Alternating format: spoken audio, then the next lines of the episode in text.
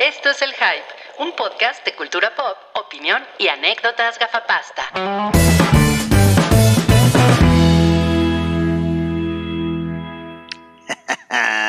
¿Cómo están? Cabrones, los extrañé. Nosotros a ti, Susi. Wow. Susi. Y, eh, pues nada, mi- les cuento que me dio COVID. Oye, qué cabrón Sí, es pero- tener co- COVID pero no tener pulmones.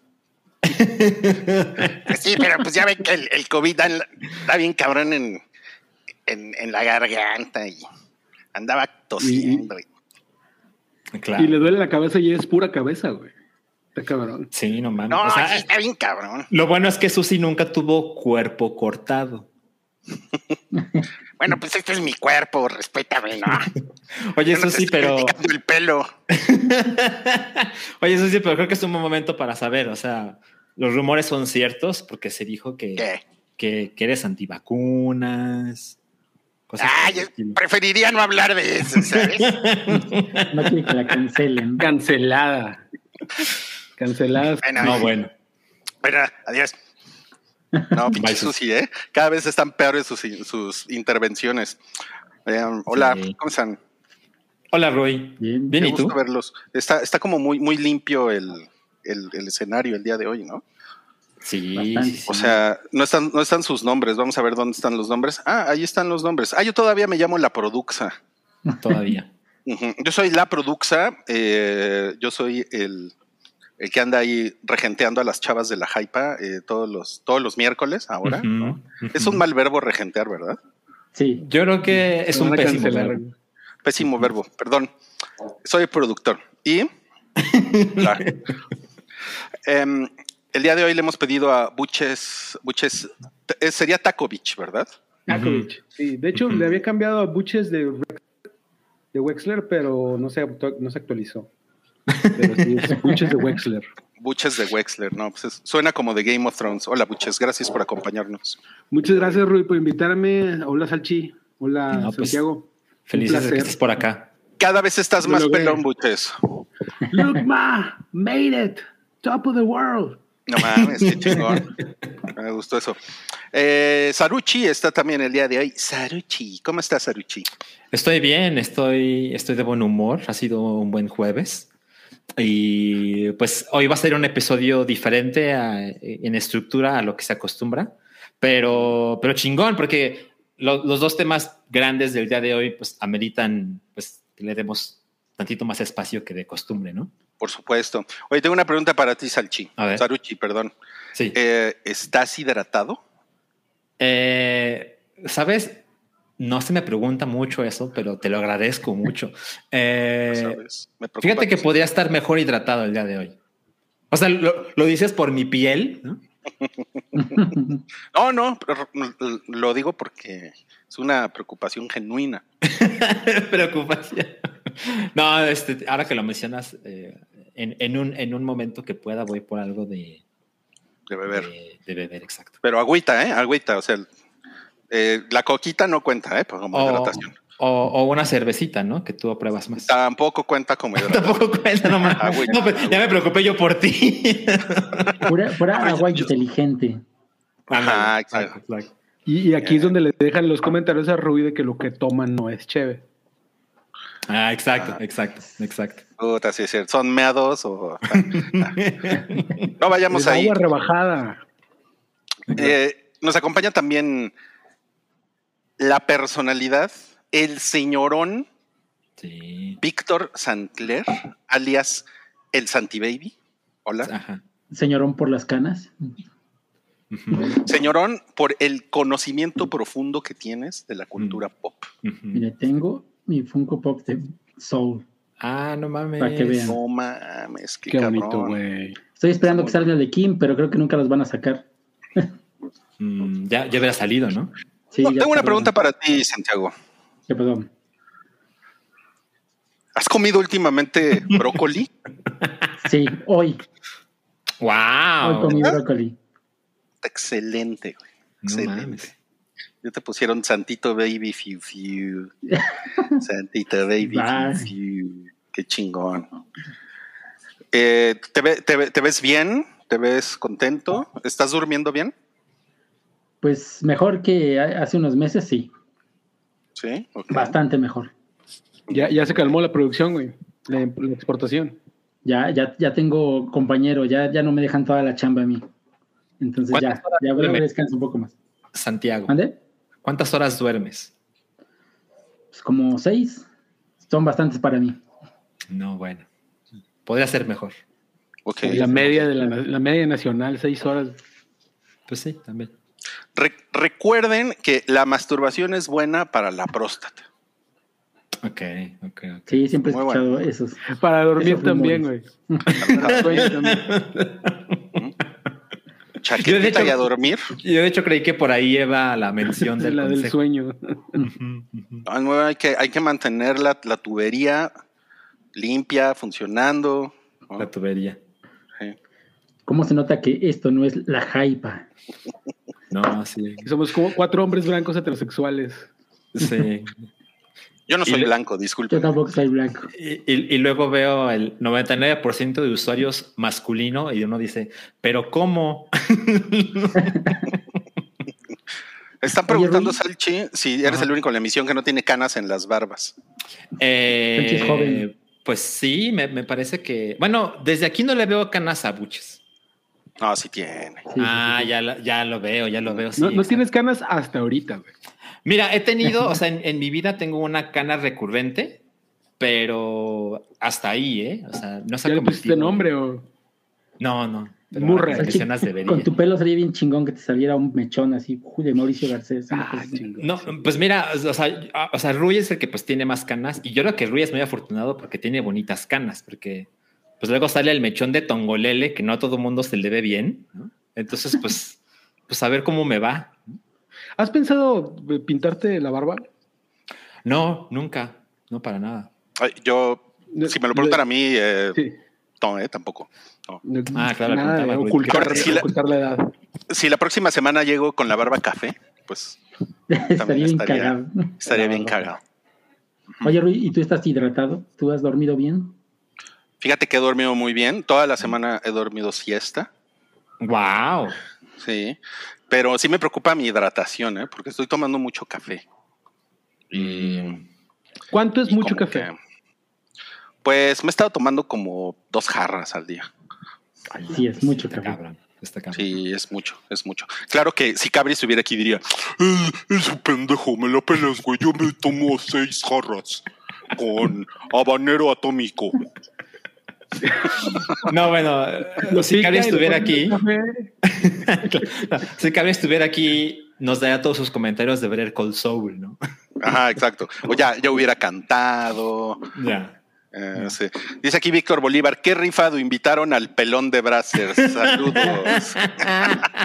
y habla un excelente español. Y soy español. doctor a veces y a veces soy técnico. y Sí. así. Se adapta. Wow. Wow, qué cabrón. Oigan, pues gracias por acompañarnos en el episodio 442 del podcast del Hype.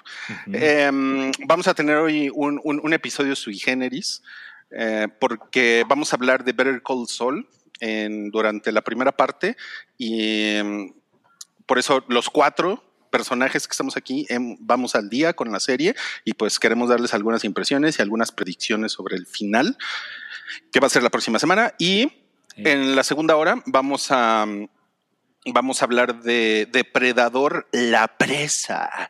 O sea, yo, yo me imaginé así como una presa de esas de cemento que tienen agua. Con agua, sí.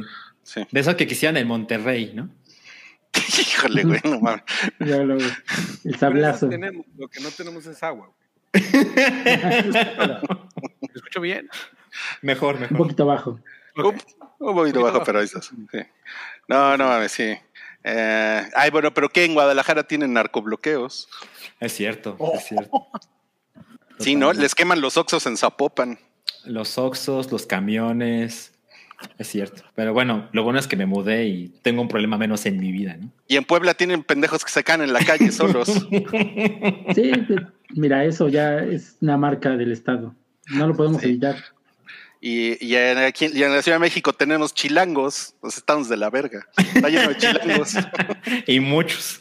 Puta, hay un chingo, güey. Sí, sí, sí. Tiene a Claudio Sheinbaum, güey, con eso tienes.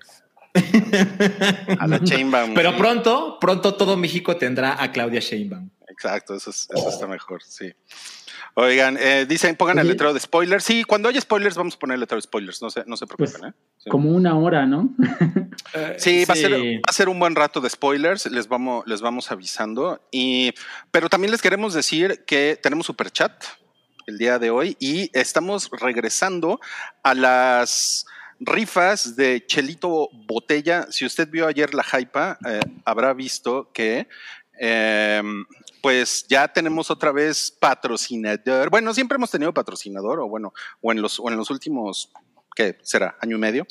Eh, pero ahora seis chelas, tenemos una, una nueva dinámica eh, que es un código, ya no vamos a rifar un, un six pack o un pack o bla, bla, bla.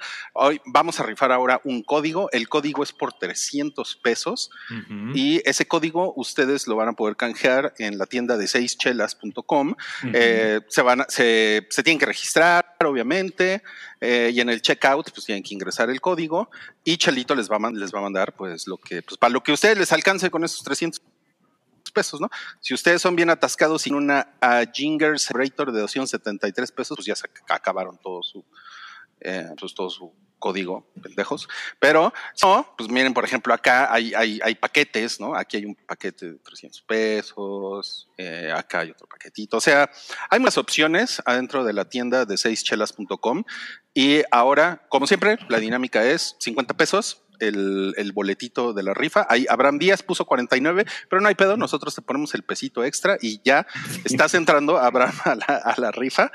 Em, un aullido de Salchi, como en la peli de Tren Bala, está pidiendo en su superchat. A ver. No. Pues fíjate que eh, ayer vi Tren Bala, entonces sí sé de qué está hablando Abraham Díaz y creo que más o menos lo hacía así. ¡Au! ¡Estuvo terrible! No la he visto y sí, sí me pareció que estuvo de la verga. Sí, no mames. Bueno, eh, el señor Abraham Díaz, ya tienes un boleto. Tu boleto es el número uno. Esa es otra cosa. Vamos a hacer la rifa hoy mismo, al final del episodio. Exacto. Es- sí, va a venir el interventor de gobernación y... ¿Quién me llamó? Ay, no mames, ahora. Bueno, sí le creo porque es, es un ser honrado, entonces sí, sirve para interventor. Exacto. Eh, por ejemplo, Fe- Fernando R. Eh, también ya está participando en la rifa de seischelas.com con un super chat que dice un ella es calladita, como lo vi en Tren Bala. A ver, a ver, Salchi. Oigan, oigan. Esa No, que es, versión no la es- vi. Es- es- es el último superchat que hago de, de Bad Bunny, ¿no? O sea, o sea, sí quiero su dinero, pero no a costa de mi dignidad, ¿no? A ver, a ver, a ver. Entonces, además dudo que me salga tan bien como la vez pasada, pero era como ella es calladita. También puedes decir ella es salchichita. es, es, es, es uno- es un superchat de mil pesos. Mm. No, y luego si lo ponen, güey. No, pues, no, pues ya se chingó. Ya se Pues sí. chingó, sí. Mm. Fernando, gracias, Fernando. Tú tienes el número dos. Ok. Y bueno, creo que ya entendieron cuál es la dinámica, ¿verdad? Ah, parece. Además, miren, o sea, para hacerlo obvio, o sea, por 50 pesitos se pueden ganar un cupón de 300 pesos. Entonces, está poca madre. Y hasta ahora inversión. solo hay dos participantes. Ajá, exacto, exacto. Y bueno, y si ponen 100 pesos, pues van a tener dos boletos. Exacto. Ay, güey, estoy bien cabrón para las matemáticas, güey. No. Exactamente. Qué sí. cabrón, sí. Bueno, vamos a comenzar a platicar en este episodio. Les digo que es un episodio sui generis, ¿eh? Hoy no vamos a tener estrenos de la semana, no vamos a tener taquilla, no va a haber noticias picantes y candentes, nada, nada de eso. Nada de eso. Hoy lo que vamos a tener es Bear Cold Soul, Sí. en este episodio 442. Ahí salió Kim. Ahí sale, eh, ahí está Kim. Madre Wow. de Dios. Mamacita Kim. Madre de Dios. Y, y junto a Santi está, está Jimmy. A ver, apunta a, a Jimmy. No, No. es para acá. Sí, ahí está. De los Ahí creadores de El Corazón Coreano. Exacto, sí. Qué chingón. Pues la, la primera pregunta para este, para este episodio es: ¿Qué es lo que más han amado de Better Call Saul? ¿Quién quiere empezar? A ver, a ver. ¿Quién, quién? Santiago, ¿qué piensas Santiago? Santiago, muy bien, Santiago. Yo, mira, yo, yo sí he sido, eh, he visto Better Call Saul cada día que sale, o sea, desde, desde la primera temporada he estado ahí. Siempre me emociona cuando se estrenaba la nueva temporada siguiente y la siguiente. Y creo que lo que más amado es el giro que le han dado a una historia que creíamos que conocíamos, que tal vez iba a ser hasta un spin-off cagadito. Todos cre- creo, creo que íbamos, esa, teníamos esa sensación de que, pues, güey, este güey seguro era el, el, el- íbamos a ver los años de la universidad, ¿no? De que este güey muy cagado, no sé, que, que, se diver- que su paso de convertirse a, a Soul iba a ser, este, pues casi casi una sitcom, pero nadie, nadie imaginó todo el desgaste emocional que hemos pasado en estos seis, estas seis temporadas y más en las últimas dos que ha sido una cosa así frenética de que se unieron los mundos de, los abogados con el narco y eso es lo que más me ha gustado. O sea, realmente he escuchado entrevistas con Vince Gilligan y, él, tampoco y, y Peter, Gould, los creadores, y tampoco sabían que esto iba a terminar así. Entonces me, me parece muy chingón que ellos mismos han, han permitido que los personajes tomen su, su crezcan como naturalmente, o sea, na- nada de que tenemos este, este final planeado y nada nos va a mover de ahí. Y eso me parece bastante chingón. Y, sobre, y bueno, y basta, va- falta saber que el, que el, MVP de esta serie se llama King Grexler y es el gran descubrimiento de, de todo esto. O sea, es lo que nos vamos a acordar de aquí a 10 años, ¿no? Ok, ok. Muy, muy bonito comentario. Yo te quiero felicitar a nombre de la Academia Mexicana de Cinematografía. Va, voy por un Ariel. Claro. Tú, tú, tú, Salchi, ¿qué es lo que más has amado de Better Call Saul? Ok. ah, bueno, mi historia es muy diferente a la, a la- a la de Santiago, porque para quien no lo sepa, eh, yo me puse al día con Better Call Saul así en chinga, ¿no? En, en- en dos semanas vi 60 episodios. Eh, entonces siento que es otra manera de disfrutarlo que me ha, me ha venido muy bien, porque creo que a lo que quiero llegar es me parece muy, muy notable y muy sorprendente que en las historias de Vince Gilligan y, de Peter Gould podemos llegar a la conclusión sencilla de que nada sobra.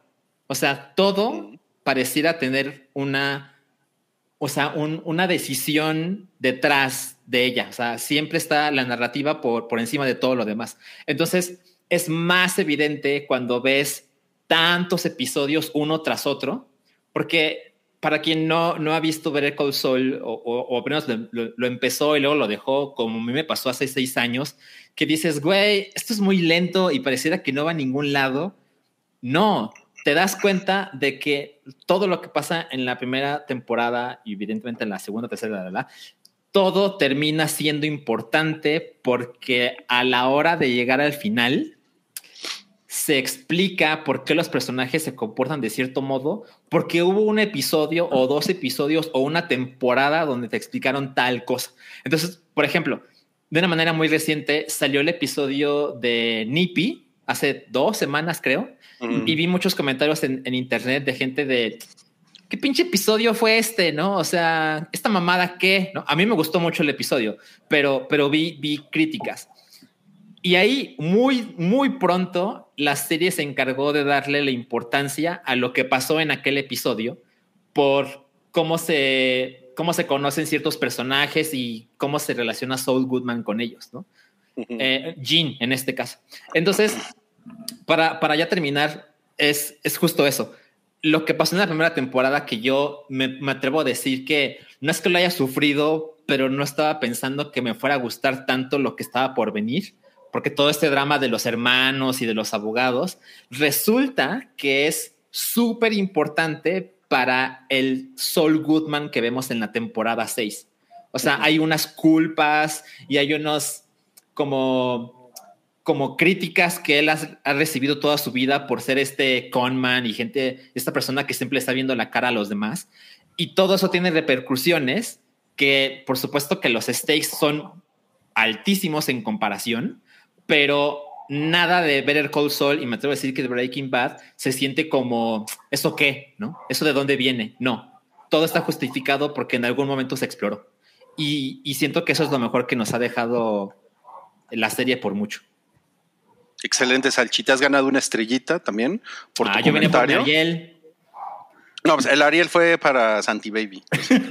para ti es la estrellita Aplausos de Nicole Kidman. de Nicole Kidman. Ajá, exacto. A ver, Buches, cuéntanos, ¿qué es lo que más has amado de Better Call Saul? Yo creo que, que es un poquito relacionado a lo que está diciendo Alan. Eh, hay veces que siento que, que a lo mejor estamos exagerando un poquito en la emoción que le estamos poniendo a esto, lo mojados que estamos con esta serie. Y hay veces que siento que no le estamos haciendo el suficiente pedo que deberemos de hacerle a- al, al asunto de la continuidad de las cosas. ¿sí? Los detallitos que los nerdos van encontrando de una serie de... ¿Hace cuánto es Breaking Bad? ¿10 años? Más o menos. Más o menos. Más, un poquito más. Sí, más o menos. O sea, acaba de, de- de tener la super escena con Jesse y menciona lo de Combo, de que ella lo defendió cuando él se robó el, el Claro. nacimiento, y hace una referencia exacta a un capítulo de Breaking Bad donde Hank, que se murió Hank, por cierto, este, eh, menciona que Combo lo, no tenía récord más que ese, ¿no? Ese tipo de detalles que fuimos viendo en Breaking Bad y en, y en Better Call Saul, o sea, detallitos que nada más los, que- los clavados así bien cabrón, y luego los, los vemos y sonreímos de lo que Vince Gilligan nos está haciendo, ¿no? Una historia, como dice Alan, que todo tiene un porqué y, y- y es un círculo completo. Yo recuerdo muy bien que cuando Rui, Rui lo dijo, cuando fue el final de Breaking Bad, que acabábamos de ver el final, de una, el final perfecto de una serie. ¿sí? Y haciendo un poquito de ruido al, al especial que acaban de grabar de series que terminaron muy mal. Yo creo que estas dos, digo, no hemos visto el final de, de, de Better ¿no? Pero no me queda la menor duda que también va a ser un círculo perfecto. No va a quedar, es bien difícil que una serie así de exitosa no quede ni un pero, ni un porqué, ni un, es que yo que hubiera querido ver esto, yo hubiera querido ver lo otro, ¿no?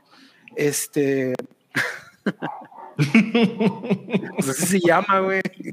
Claro, la gente, la gente está así de ¿qué? ¿Quién? ¿Cómo? ¿Por qué? No, y como, y ¿Quién como ya soy parte del staff, pues ya lo puedo tutear, ya le puedo decir. Ya, algo. ya, ya se puede. pues. Somos contemporáneos, ¿no? Claro. Este, bueno, les decía. Más respeto, cabrón. Pues que duermen juntos o qué pedo, pinche No, pelón, güey. los bañamos con ¿Por qué me creen bañé. que está Buches aquí? Yo sí bañé. Lo logré a base de baños. Ah, con- con- Exacto. Este, bueno, ya para finalizar, eh, pues es eso, ¿no? O sea, el círculo, el, el- o sea, nos regalaron el camino. El camino no era algo Sí. que era necesario y, y Vince Gilligan, por ser buena onda, nos dijo, ahí está, güey, ¿no? Este, Ya dijeron que no va a haber nada después de un rato. Este, no creo que, que vaya a dejar una I sin punto, vaya. Bien, Qué chingón. bien, bien, bien ahí. Qué chingón. Estrellita también para Buches. Eh, que ya, ya se nos quedó pasmado, pero ahorita, ahorita regresa Buches, no se, no se preocupen. sí. Y está muy cagado, todo pasmado Buches.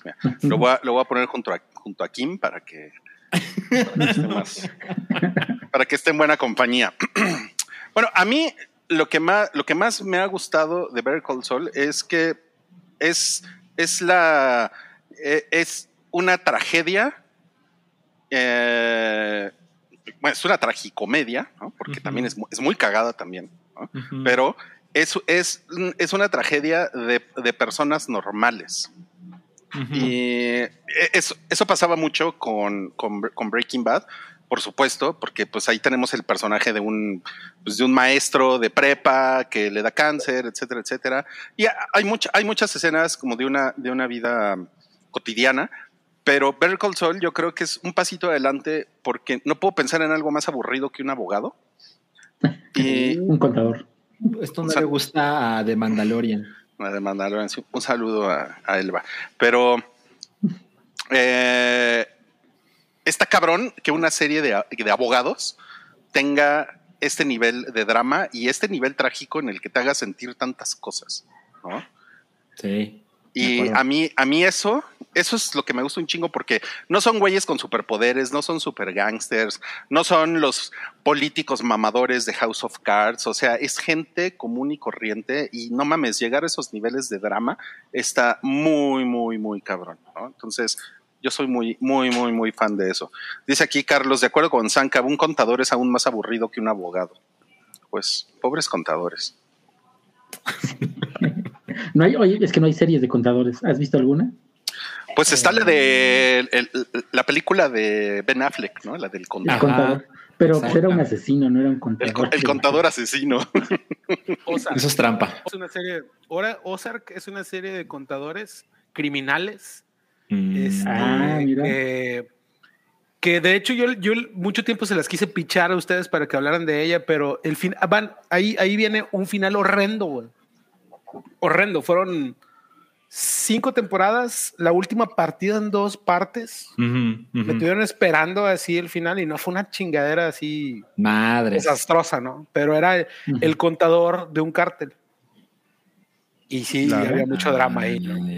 Ah. Sí, sí, puedo, ver que ahí está el drama. Bueno, y obviamente todo el Breaking Bad verse está pegado al- a las drogas, a, lo- a la corrupción, al cártel, a, todo eso, y es- eso es muy, eso es muy cabrón, ¿no?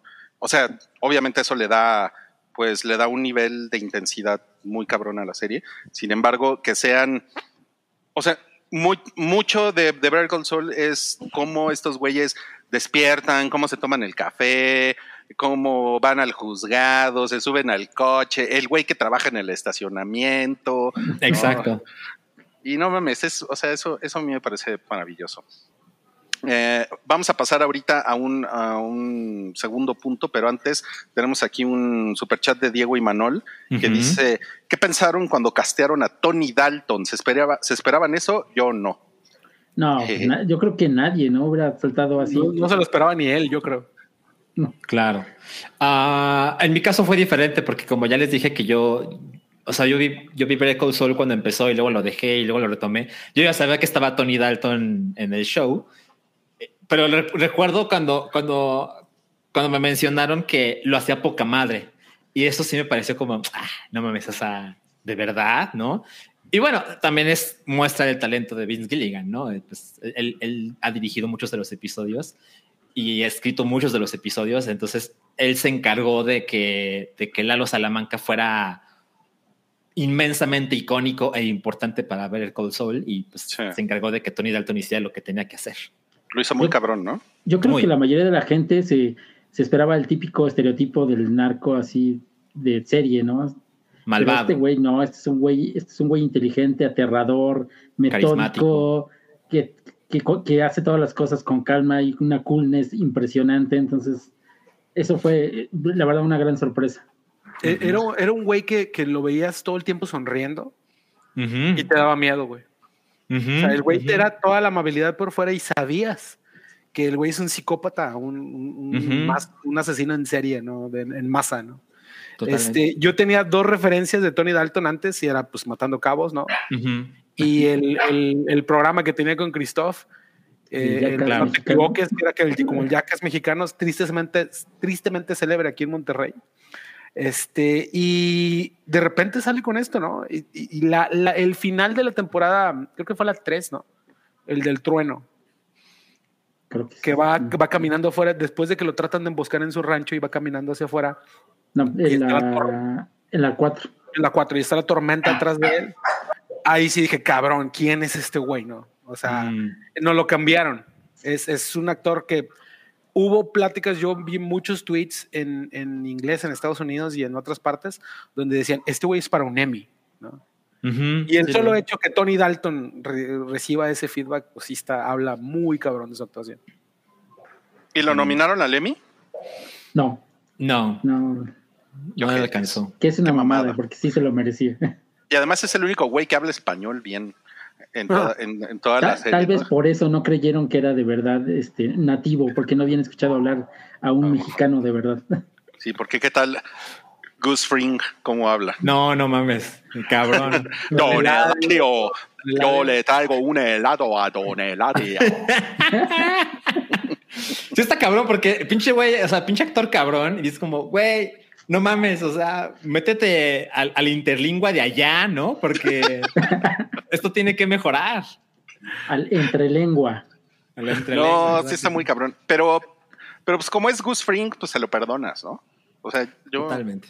O sea, son las cosas como, eh, como el meme este de, de Jesse. ¿Qué onda, chavos? ¿No? Llegando, llegando a Better Call Saul, pues, pues sí, pues sí se ve más, más viejo, pero pues vale madres, ¿no? No, Claro. aparte se ve mejor, porque ¿qué tal si...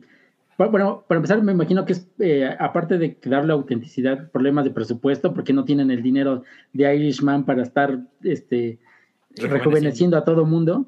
Pues la neta, que, que no le den, porque te- se acuerdan también que en el camino a, a Matt Damon no lo estaba súper gordo. Sí. O sea, eso es, son cosas que, como diciendo, güey, acá eso no importa, acá lo que vemos son actuaciones, ¿no? Entonces, nos vale madre que se vean viejos, que se. Tal vez a lo mejor un actor regresaba sin un brazo, pero no le van a poner un brazo de mentiras.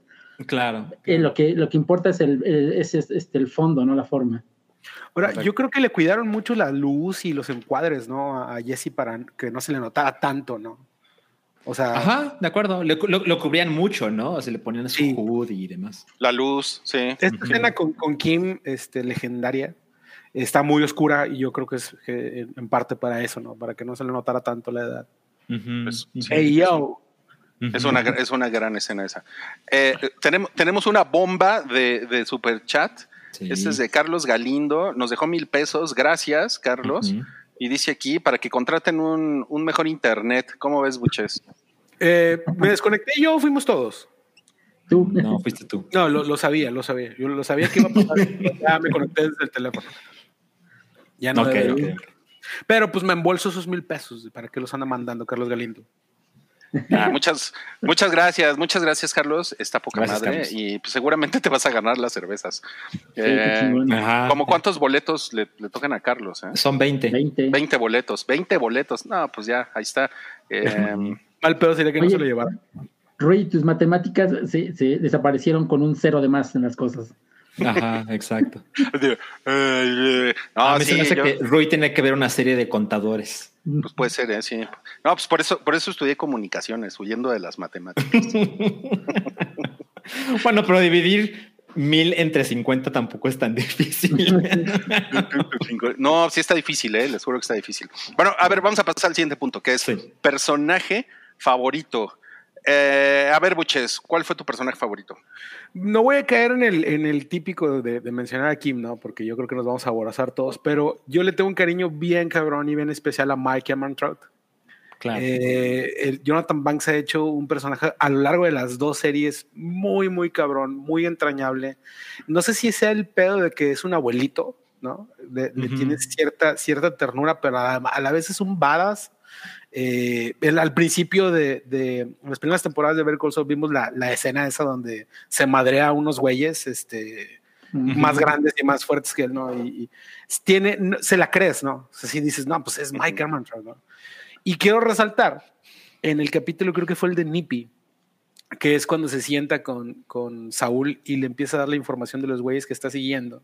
Claro, Y entre esos está siguiendo a Walt, ¿no? claro. Y Mike le dice, olvídate de ese güey, ¿no? La voz de la razón siempre fue Mike. Y nadie le hizo caso y, y terminó mal Saúl, Saúl, Saúl terminó Ujú. mal y terminó mal Walter y terminó mal todos porque nadie le escuchó al único güey que realmente sí sabe hacer las cosas ahí, ¿no? Bueno, Pero sí, era, es- el, uni- era el único güey que no tenía avaricia de por medio, ¿no? Y que sí tenía Cierto. expertise, ¿no? Y, y también quiero, es, es en Saul, ¿no?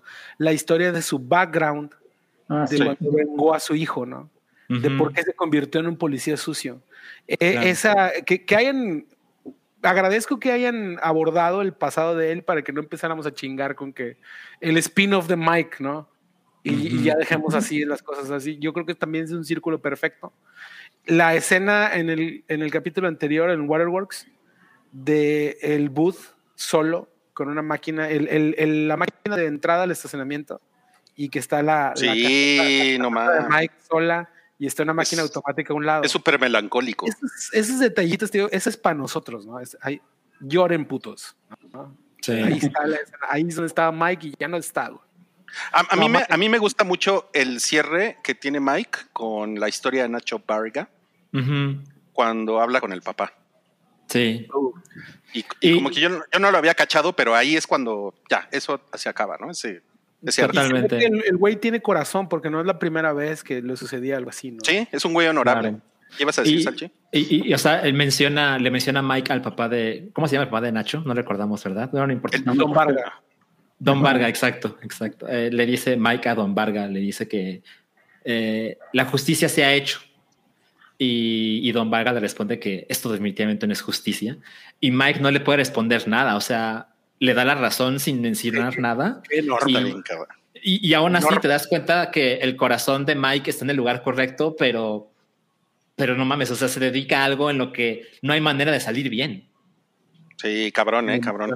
Tú, tú, Santi Baby, ¿cuál es tu personaje favorito? Ya di que es Kim. Dale. Bueno, sí, es, es que soy, este no juega, ya está así en otra liga, ¿no? En el Olimpo. Sí, no, no, mira, así dejando a, Kim fuera, eh, sería este Nacho Vargas.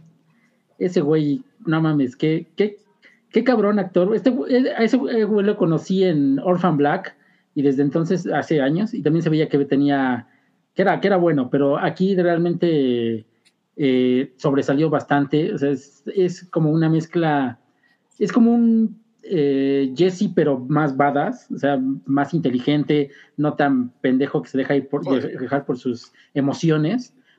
Es un güey que si no hubiera escogido el camino del narco hubiera sido alguien muy, muy importante. Y, pero pues le gustó la vida fácil, el dinero fácil y pues acabó en lo que acabó. Y pues también tiene tal vez la escena de muerte más chingona que hemos tenido. Un güey que, que murió defendiendo a su familia, murió en sus términos y murió eh, diciéndole a la persona que más odiaba lo que pensaba de él. Entonces eso se me hace muy cabrón. Y también se me hace muy cabrón que a él tampoco lo hayan nominado en Emmy por esa escena precisamente. Pero sí, creo que Nacho Varga merece estar ahí en el top 3 de personajes de, esta serie.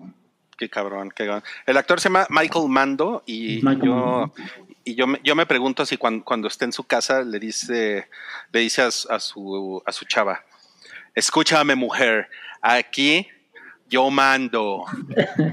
Yo pensé que iba a decir que si no ha visto el mando de la televisión. El mando login. El Pásame el mando del televisor. a ver tú, Salchi, ¿quién fue tu personaje favorito? Pues miren, voy a quedar medio como estúpido porque lo preparé hace 40 minutos, pero mi favorito es Nacho Varga. Okay. Eh, por razones que Santiago se encargó muy bien de explicar. Eh, creo que no hay mucho más que agregar, eh, pero pues, bueno, digamos que un poco repitiendo las cosas desafortunadamente, pero, eh, o sea, Nacho era, era un sujeto muy listo, claramente no, no al nivel de, de Jimmy, tampoco de Walter, ¿no? Tenía otra clase de, de inteligencia que... Street Smart. Ajá, exacto, exacto. creo, creo, que la comparación con Jesse es muy, muy razonable. Es es un güey que sabe desenvolverse en la calle, que además tiene el cuerpo para defenderse físicamente, pero, pero también puede crear estrategia, ¿no? A, la hora de, cometer crímenes. Y, además él tenía estas cualidades que son inusuales eh, en el mundo del crimen y de, Breaking Bad y de Better Call Saul, que es, o sea, si soy un criminal, pero no soy un pasado de verga, ¿me explico? O sea, hay ciertas cosas, hay una ética que incluso gente como yo que puede matar por dinero, hay cosas que no voy a hacer. Y eso es lo que crea el vínculo con, con Mike, porque Mike eh, tiene lo mismo, ¿no? Tiene, puedo hacer prácticamente cualquier cosa por dinero, pero lo puedo hacer de este modo o de este modo, y si no me gusta, Mike encontró la manera de, con el paso del tiempo y la experiencia, salirse de ciertos asuntos. Nacho nunca llegó hasta allá. O sea, Nacho quería como crear en esa dirección su carrera criminal, eh, protegiendo a su padre, por ejemplo, que es como lo más obvio, pero se metió en unos problemas en los que la única manera de escapar era, bueno, no hay escape, es la muerte, ¿no? Y como también mencionó Santiago, la muerte de Nacho, que me atrevo a decir que realmente me afectó.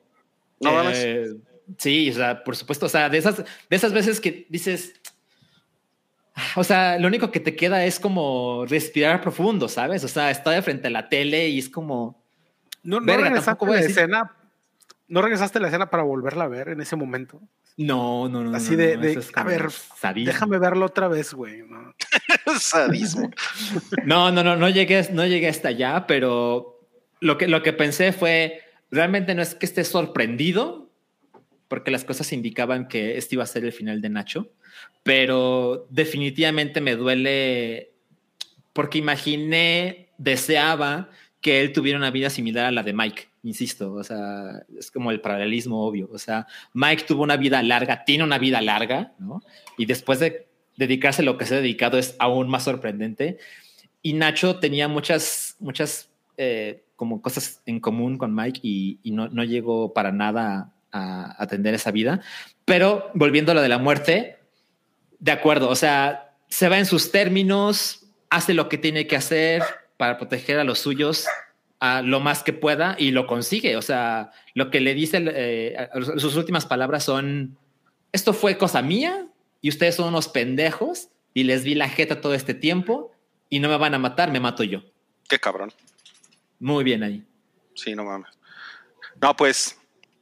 Entonces, como nadie escogió a Kim, pues yo me voy a ir con Kim, ¿no? Adelante, Alguien tiene que decirlo. Sí, con, sí, mi, con, con mi Kim bebé, sí. O sea, yo creo que Kim es el mejor personaje de la serie. Y, mm, o sea, por la actuación de esta mujer que es, es una mamada, ¿no? Sí. Pues está, sí está en un nivel muy, muy cabrón.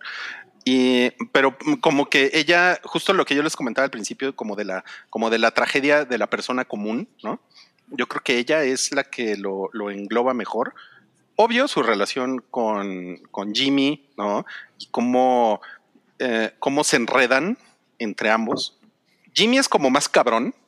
Es como, es como un pasadito de lanza se- de toda la vida, ¿no? Sí. Es como, es como ese güey que, no sé, yo creo que todos conocimos en la prepa, ¿no? Que dices, ah, ese güey, ese güey va a acabar de la verga, ¿no? Así, yo, yo siento que ese es Jimmy, ¿no?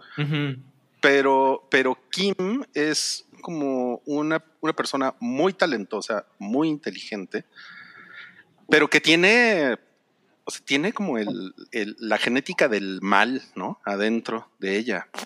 Em, Totalmente. O sea, lo disfruta hacer el mal.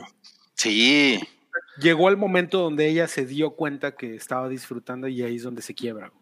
Donde dice, ya, después de lo de Howard, dice, esto ya se me salió de mi control, güey. Ya no puedo más con esto.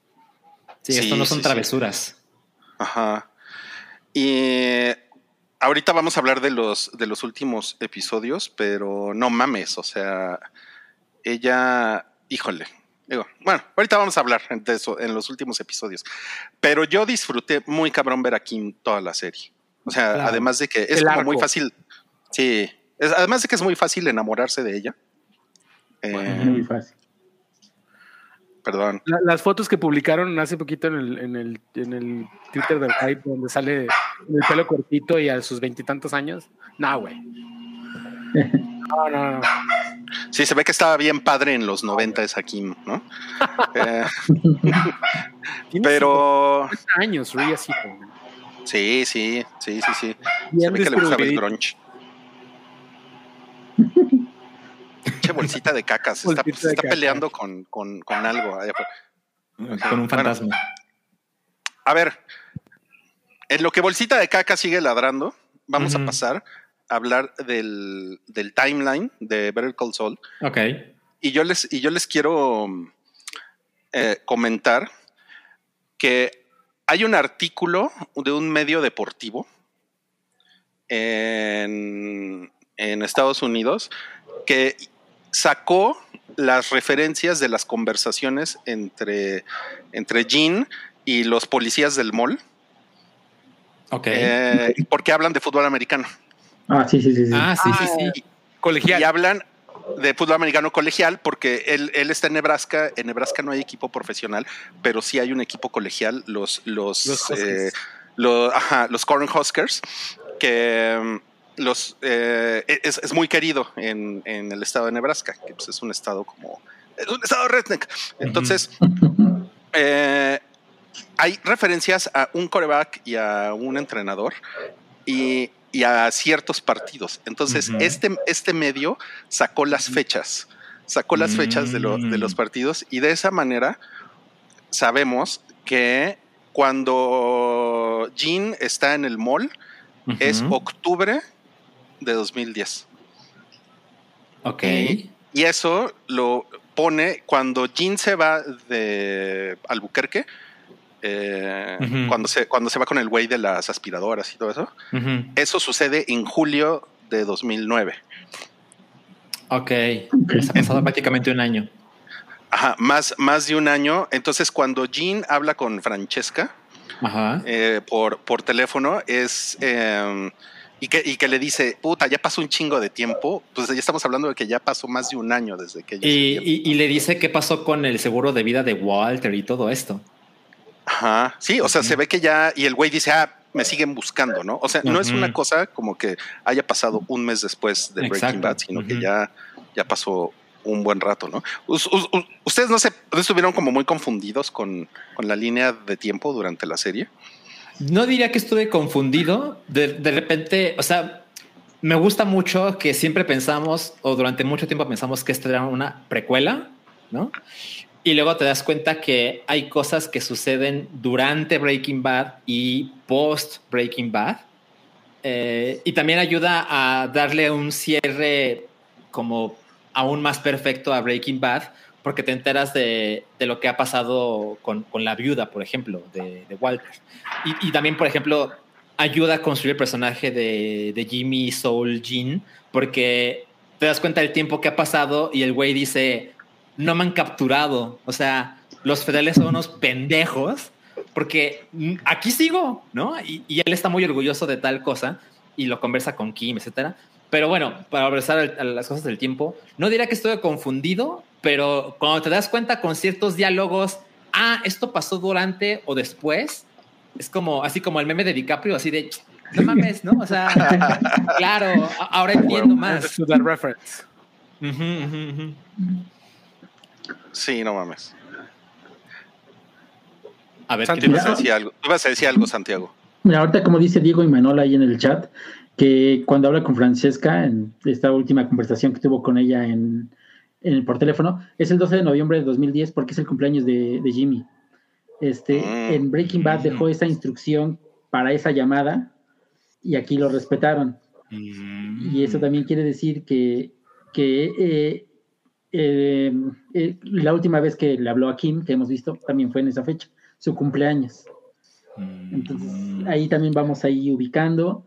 Y sobre la pregunta de Rui, yo por, por tal vez al principio sí me sentía como que medio desubicado, sobre todo porque no hay celulares o cosas así que te puedan decir las fechas exactas. Porque eso siempre ha sido muy vago, este, Vince Gilligan, en hacerlo para que no puedas ubicar todo en un periodo de tiempo. Y digo, al principio sí, la- no- hasta estas últimas dos temporadas donde hemos este, tenido como que más referencias de en, en dónde estamos, en qué tiempo, en qué año, y eso ha, como, como dice Salchi también, nos ha dado un, un mejor timeline esclareciendo todo lo que ha pasado, ¿no? Y, y eso está también, está muy chingón, porque eso de darle continuidad a todo, este, como lo, no sé cómo tengan ahí su, su pinche pizarrón de trabajo, No ha de ser una cómo- mamada esté todo rayado, así de que, cómo lo hicieron, está, está cabrón. Existe un departamento de continuidad en todas las series, en las, hasta en las telenovelas y todo. Pero el de estos güeyes ha de ser así. 200 El mejor de la industria. Eh, Quiero ver quién es la persona que encuentra un anacronismo o algo que no haga clic. Un vaso de Starbucks donde Eh. no debe de haber un vaso de Starbucks. Mames. Claro, sí. Claro. No, no, es- está muy cabrón todo este pedo, güey. ¿no? Este, yo creo que igual y lo hablamos en, en lo de los últimos capítulos, pero también la escena con Francesca es como que algo que nos están dando para redondear y dejemos de hacernos preguntas. ¿no? O sea, el que haya dicho Scarlett. White ya se salió de este pedo. Jesse eh, está en la frontera, o sea, el carro lo dejó en la frontera y lo están buscando allá. Bueno, ya sabemos que Skyler la libró, que a Jesse no lo están buscando en Alaska y, y el único que queda es mi compadre, ¿no? Ujú. No mames. Ok, hablando de los últimos episodios de, de Jean, porque ven que son Jimmy, Sol, Jean. ¿no? Jim Takovic. Jean, ajá. eh, no ¿qué, qué qué le- qué les pareció, por ejemplo, el robo del mall? A mí, a mí me pareció de lo más puto estresante que he visto en, en, en Breaking Bad, ¿no? El No. Breaking Bad verse. Ese, ese episodio en especial es como un es todo toda la historia de, de Better Call Saul contenido como en ese en ese eh, pedacito de tiempo, ¿no? Porque estás diciendo, güey, ¿qué estoy viendo? O sea, ¿qué están armando? ¿Para qué es esto? Y como la serie en total, la primera temporada, igual decíamos lo mismo, ¿qué estamos viendo? Y al final se explica para qué chingados está armando un, un heist tan, tan meticuloso Ujú. para, para, para manchar a estos cabrones y no, no, lo, no, lo, no lo traicionen. Y pues es lo mismo, la serie es lo mismo, de- de- detallitos pequeñitos al principio para que al final todo tenga un sentido muy cabrón. Claro, claro. Yo no sé de qué está hablando Wirineo. ¿Cuál es ex esposa? A ver. Ah, es que eh, Jimmy eh, eh, menciona de las primeras veces que platicó con Jesse que tenía como dos matrimonios antes o tres, algo así. No recuerdo bien exactamente la cita, pero era eso. Ok, lo menciona, pero de que sea cierto. O sea, yo creo que Pues, ya a estas alturas, a estas alturas debemos de pensar que, que todo lo que, lo que Saul dice después, es- ese capítulo fue ver como ver Ocean's Eleven. Ay, no mames. That's racist. sí, sí quiero mencionar algo de so- sobre eso, sobre el heist en, en el, en, el, en el mall, Ujú. que obviamente es una trampa de Jimmy al güey este del, del taxi.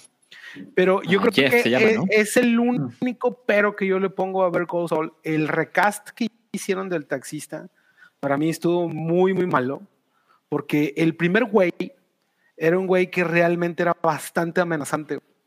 No sabíamos si realmente nada más se acercó eh, como fan a- al reconocer a, a Saúl o realmente lo iba a traer. Yo, yo dije, a este güey lo, lo va a traer de su pendejo, ¿no? O sea, lo va, lo va, va a abusar de él. Y el recast que hicieron, que pues hubo muchos, muchos, incluyéndome, que tuvimos que averiguar en internet qué fue lo que pasó, quién es este güey, ¿no? Porque no fue algo como que anunciaran de que, oiga, vamos a recastear al, a este personaje. Yo no sabía quién era él hasta que después dije, ah, pues es el güey del taxi el que lo paró en, en el mall, ¿no? El actor, eh, con su perdón, pues se me hace así como que medio pendejón, ¿no? Como que el detalle amenazante del personaje anterior se perdió totalmente y terminó siendo manipulado por Saúl en hacer ese, ese, esa felonía. Y cuando le dice, bueno, güey, ya, te- ya te chingaste, te vas a ir el bote 10 años si me echas de cabeza. Hasta aquí llegamos. Sí, Oye, claro. creo claro. que creo que parte del razón, de- bueno, del recast pues fueron este, cosas ajenas a la serie, la producción, pero creo que también se puede ver que al principio ese personaje era amenazante y, al final resulta ser un güey super menso, tal vez porque desde el punto de vista de, de Saúl, el, ese- el- el verse amenazado con que alguien ya lo que encontró, o sea, sí es este como que le infundió miedo y es lo que estamos viendo. Y al, y al, y al ya manipularlo, pues cambia esa perspectiva que es un güey, él- él no era nada, era su propio miedo que lo estaba, lo estaba asustando, no era, no era exactamente ese güey que era un cabronzote, ¿no? Claro, o sea, o sea, Jimmy se ha visto de verdad involucrado con criminales a los que hay que temer. Este güey no era uno de ellos. Sí, era poca Totalmente. cosa para él. Entonces cuando se, se va a ir con el de las aspiradoras, le dice, no, o sea que yo lo arreglo. Ujú. Pero Ujú. Ajá. ahí Ahí viene- perspectiva. Ahí, ahí viene eh, lo que yo creo que va a ser el- la cruz y el final y lo que lo va a terminar empinando, ¿no? Que nunca supo cuándo rehacer. Claro. Es- Ajá. Es que, es que es, yo es- eh, cuando ya metiéndonos en los capítulos finales, Eh, eso mismo pensé cuando vi la escena de Jesse Kim. O sea, eh, Jesse- ellos son el, personaje espejo, ¿no? Eh, Jesse era para Walter lo que Kim era para, para Jimmy. O sea, es la persona, ok, ambos, Jesse y Kim, como dice Rui, tienen el gene del mal, ¿no? O sea, no, no son personas buenas. Pero al estar con Jimmy y con Walter, o sea, esas, esas personalidades se fueron al límite y son también los que al final tuvieron conciencia y trataron de zafarse de alguna u otra forma. Y Jimmy y Walter es lo mismo, son güeyes extremadamente inteligentes, saben que son muy cabrones, pero tampoco saben cuándo detenerse y disfrutan lo que hacen. Entonces, por ahí va una de mis predicciones, que es esa, que va a tener el mismo destino que Walter, por lo mismas, por este, los paralelos que existen entre las personalidades de ambos. Y yo creo que es, Ah, es eso. está cabrón. Hay, hay- hay un comentario ahí en el, en el sótano que dicen que, que cuando rompió el, el vidrio de la, de la puerta de la casa del güey con cáncer, ujú. que además no mames con el paralelismo, ¿no? Sí. De- y de, el güey tiene cáncer, y además lo, del lo del monto de dinero Ah, de la cabrón cuenta de banco. ¿no? que, tam- que es el mismo monto que en el episodio, en el primer episodio de la segunda temporada, es el monto que dice que dice Walter. ¿Sí, sí viste eso, Salchi? No, no noté. Hay, Es hay que- una parte. Sí, sí, sí, dilo, dilo. Mira, mira, es que se supone que son 630 737 mil dólares, seis- 612.62, algo así. Sí. Y e- eso, si, si ves esa cifra, los 737 mil es lo que Walter necesitaba para dejarle a su familia y estén cubiertos antes de morirse. El 612 es que es el capítulo 6 de la temporada 12, que es lo que estamos viendo. Y el 63 es el número de capítulo que estaba, que ese, ese episodio es. De todo. Ah, pinche- pinches locos, güey. Y cuando, como cuando-. Mames, güey. no Sí. mames, güey. Y cuando, cuando Walter hace esa, es, esa cuenta en, en Breaking Bad, está, ade- está en el deshuesadero con, con Jesse. Y los güeyes ya se dieron cuenta que están metidos en un pedo con los Salamanca. Y el güey le dice, y le dan 70 mil dólares por su med azul. Ujú. Y el güey dice, saca unas cuentas así en chinga, da, da, da, da, da, da, da, ¿no? Lo que tenemos que hacer esto otras cinco o seis veces, una cosa así. No, diez veces, creo. Así, da, da, da, porque yo lo que necesito es esto, para esto, para esto, para esto, para esto. Y después, o sea, yo no me di cuenta cuando vi el episodio, pero ya después lo vi, lo vi en el internet, así Ujú. como, cómo te hacen el paralelismo. Mm. Y No mames, o sea, eso, eso está increíble. También está esto. No sé si, si lo, si lo vieron. No, que esa Eh, pinche toma, güey. No, Esa no toma mames. del el, el reflejo, ¿no? En los lentes. Ahí, voy, yo quiero mencionar algo y, y, este, ya sabes, eh, Alan, la importancia de los colores, Ajá. ¿no? De la paleta de colores en algo. Me cayó muy tarde el 20, o más bien así yo lo interpreto, que el presente que estén viviendo Kim y, y Saul eh, es gris y monótono, por eso está blanco y negro, ¿no? Y que la única toma a colores sea un recordatorio del pasado de Saúl. Hijo, fue Madre santa. Fue eso. Está, están cayendo los truenos aquí por mi casa. perdón. No, Ajá. Pinche Thor, güey. Sí. Sonó perro. Mándame lluvia, güey, para acá. Bueno, este, no, o sea, ese detalle de. Y, y ver la cara de inflexión de ya valió madre en la cara de este güey. Que no estamos viendo qué está viendo, pero al ver que es a colores y a ver que es, que es una pantalla, sabes qué es lo que está viendo. ¿no? Está muy, muy cabrón esa escena. Sí. Y bueno, yo les iba a decir que a mí me. en la, la escena cuando Kim va de regreso y se pone a llorar. Ah, no mames. No, no mames, No, no mames. mames. No, no, no, no, yo me, yo me puse a llorar con Kim. O sea, estaba yo, estaba yo en mi, en, en mi camita con mi cafecito, porque los martes, los martes en la mañana veo Call Saul. Ujú. Y no mames, o sea, estaba así de, güey, no son horas para estar llorando. cabrón". No, es muy temprano. Estás con madre tu Te tweet. arruina el día completo, ¿no? Estás con madre tu tweet que dijiste que al principio de la serie que te estaba matando de hueva y, y luego Rui en el 2022 y es el meme del güey que está todo oscurecido. Devastado, güey. Sí, no mames. Es que No, cosa no, no, no mames. O sea, es- esto va a parecer insensible de mi parte, pero yo hace días estaba en la calle y pasó junto a mí, muy cerca de mí, a centímetros, pasó una mujer llorando, que se ve que algo terrible le sucedió, ¿no? Y pues la verdad es que solo, o sea, me dio un poco de pena, pero pues seguí con mi vida, ¿no? No mames, o sea, estaba viendo la tele y, y la escena de Kim en el autobús.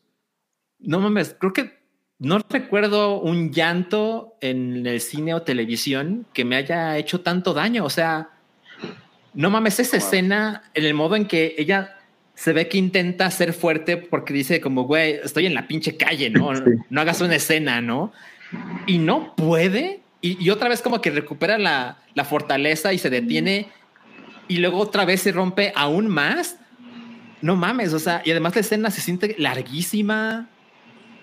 la gente que está alrededor de ella no sabe cómo comportarse. Hay, hay, una mano ahí que aparece y que le toca el hombro y es como, puta, pues no sé si yo hubiera hecho eso, yo no sé si me hubiera puesto a llorar con ella, no sé, pero gran escena, ¿eh? Es donde se ve que muy el, el, peso de todo lo que hicieron por fin le alcanzó, güey. No mames, está cabrón. Y además Kim, toda la serie Kim es muy... Eh, es como muy dura, ¿no? Estoica, ¿no? Sí. Tiene firmezas. Yo, yo no recuerdo haberla visto llorar así. Yo tampoco. Bueno, en toda la serie. No, no recuerdo una escena que. Recordemos lo que pasa cuando matan a Howard. O sea, ella está en shock. Así. Lo que estoy haciendo no puede ser más, ¿no? O sea, he tomado malas decisiones y le está costando mucho a otras personas. En ese momento, y lo que pasa después, cuando no sé ustedes, pero siento que una de las escenas que yo voy a recordar para siempre de, de el Cold Soul es cuando meten el cadáver de Howard al refrigerador, que es, son, no sé, son dos segundos, porque Jimmy ve de reojo y es todo lo que ves, y no mames, o sea, manipular de ese modo el cuerpo, el cadáver de alguien que no merecía estar en esa situación es devastador. Y ni en ese momento Kim se comportó de este modo, porque en ese momento ella estaba en la cama, sentada en la cama, mientras Mike, como ya se convirtió en el meme, les dice las instrucciones de eso es lo que vas a hacer, ¿no? Y en ese momento Kim estaba mirando a la nada, sentada en la cama, ¿no? Y ahora, ahora, como bien dice Buches, ahora se completamente todas las seis temporadas le cayeron encima. Y, está bien cabrón que, que, o sea, está en shock ella pero días después, en el velorio de, o en el memoriam de, Howard, en las oficinas de HHH, ella todavía le miente a la, a la viuda de la cara. Le miente en su cara y, se ve la cara de Saúl de, de, ah, cabrón, ¿no? O sea, ahí todavía está el gen maligno del que estamos hablando, ¿no? Pero ya todos esos años después, y, y, cuando ella ya va en el autobús, ya sucedió todo lo de lo de lo de Breaking Bad. O sea, ella se da cuenta ahí que todo lo que le pasó a ella y a él, y todo lo que le pasó a él después de ella, es también culpa de ella. O sea, no son las nada más todos los sucesos de Better Call Saul lo que le cae encima, sino todo lo que salió en los noticieros que sucedió en Breaking Bad y que ella es también algo responsable de eso, ¿no? Claro, este, claro. O sea, si algo nos ha enseñado esta serie es que te alcanza los, tus hechos te alcanzan y no te vas a escapar de ellos. A, mí, una, a mí una cosa que me parece muy cabrona es que Better Call Saul se acabó. Eh, o sea, ya se acabó hace dos o tres episodios. O sea, no, no, no, no, a lo mejor no, no nos hemos dado cuenta o no nos hemos querido dar cuenta, pero estos episodios son un epílogo ya. Eh, realmente todo acabó con, lo, con lo de Howard. Y, y, y, y, específicamente cuando Kim y Sol eh, se separan. ¿no? Ahí es cuando acaba eh, Better Call Saul y todo lo demás, o sea, todo, todo el timeline de Breaking Bad es más, es, o sea, a mí como que sí me vuelve un poco la, la cabeza que es como, güey, este pendejo no aprendió nada, ¿no? O sea, el pinche Sol fue, o sea, siguió haciendo mamadas, ¿no? Sí. Y, y, y por lo menos eh, pues por lo menos unos cuatro años. Se supone que Breaking Bad todo sucede más o menos en un periodo de dos años, todo lo que vemos en la serie, pero a mí me parece que hay como ahí un par de años antes que el güey fue Sol, ¿no? Y ya después llegaron todos estos cabrones este, que vimos en, Breaking Bad, ¿no? Entonces sí, eh, o sea, cuando Kim llora, Híjole, no, ni siquiera son cuatro años. O sea, creo que sí son unos buenos, o sea, ¿qué serán? Unos buenos cinco o seis años. Y, que después de que se separa y cuando llora, entonces seis, son años. Seis años Son seis años. Entonces ahí es cuando dices, güey, o sea, sí hay gente a la que le cae el 20 así, pero demasiado tarde, ¿no? De las mamadas que hizo. Y gente a la que nunca le cae. Oye, ¿y se esperaban eso de la confesión de Kim? Ah, no, pero me parece que tiene todo el sentido en alguien como Kim. O sea, Kim, cree en la justicia. Sí, sí, sí. sí. Y es muy cabrón ver, o sea, era, Kim era la abogada perfecta, ¿no? Totalmente. Y, se- Y es- y estaba, estaba leyendo un artículo de, ah, de comingsoon.net, me parece, y creo que utilizan una palabra correcta y muy cabrona, porque lo que mencionan con Kim es que cuando la vemos con su novio aburrido, el güey que tiene así su, su Yep. asado y Yep. ya sabes todo esto. Yep. No mames, Ajá, exacto, yep, exacto. Eh, el, el texto menciona que Kim, después de todo lo que vimos con ella, Kim ha sido domesticada. Güey. Qué horror. no, Qué horror. Yo creo que es la palabra correcta. Eh, vi, vi unos también, el- la vorágine de tweets al respecto, está muy cabronas, que dice, dice un güey en, en inglés, dice, no puede, no pudo haber tenido un, tuvo un destino peor que la muerte. Vive en Florida, tiene un novio que hace el amor tan culero, trae una falda de mezclilla larga y come Miracle Whip, güey. Que, que- que si, no, si lo hayan probado, pero sabe culerísimo. Y este, el, el- el- todo lo que plantean de la vida que tiene actualmente ella es prácticamente un castigo, ¿no? O sea, un, un Claro. trabajo monótono, aburrido, después de haber tenido el trabajo tan excitante y que tanto la apasionaba a ella. Claro. El, el güey con el que, que también hay un pedazo en esa escena que también es para que te parta la madre. Cuando ella está acostada y está respetando un espacio al lado de su cama, ¿no? Que todo el mundo sabemos de quién es ese espacio, ¿no? No Cuando se está lavando los dientes ella sola. Fueron, eh, vi- dijeron al principio, creo que fue Santiago, que, que ha sido una madriza emocional, ¿no? Estos capítulos. sí. No, mira, Sí, pero, y- pero el más reciente es, no mames, o sea, completamente destructivo. Mira, hay un comentario de Alan, de Alan M en el chat, que es bastante interesante. Dice, la cabina sola de Mike o la abogada joven que ve Kim, eh, vi que la compararon con el poema de Osimandias, como viendo las ruinas de lo que era y que la vida continuó ajena a ellos. Y pues sí, así se siente, o sea, cuando ella ve a, a la abogada arreglando al indigente que va a la corte, o sea, Sí. e- era ella, o sea, era ella lo que hacía, lo que su trabajo pro bono, que era lo que le daba vida, Lo que sea mejor que nadie. se fue al carajo por el, el amor, el- la ambición, lo que quieran. No mames, qué cabrón. Eh, Es, que- es, es que sí está para meterse a hacer un análisis realmente de todas las referencias y, o sea, una interpretación hermenéutica de las cosas. sí. Podemos estar Sí, dos horas aquí, güey. No sé si El- hablaron de. La verdad, ¿De qué? No, es, es que les iba a decir que pasando a los últimos episodios, ya, bueno, al último episodio, que va a ser este martes, Sí. el episodio eh, se llama eh, eh, Soul is Lost. Y, Soul Gone. No, Soul Soul, Gone. Gone, perdón, Soul Gone, ¿no? Y yo lo primero que pensé, no sé ustedes, pero en, en inglés Soul es alma también. Sí, Claro, exacto, suena claro. eso. sí, sí. No mames. O sea, a mí se me puso así la piel. Y dije, güey, no mames. Estamos listos, güey, para esto, güey. Yo no, yo siento, mi predicción es que no va a morir. Porque el, el, el güey ya está muerto y se va a dar cuenta que está muerto. Y, y creo, creo que el- un final poético para Soul sería terminar en la cárcel. Eh, porque creo que sería lo peor para él. Yo creo que sería peor para él terminar en la cárcel, como que finalmente lo agarraron, a terminar muerto. Ah, mira, yo leí, me, parece que es algo razonable. Eh, Jesse escapa. Walt muerto. Podríamos imaginar que cada uno de los tres va a tener un final diferente. Y en ese sentido, eh, Saul Goodman debería estar en prisión, ¿no?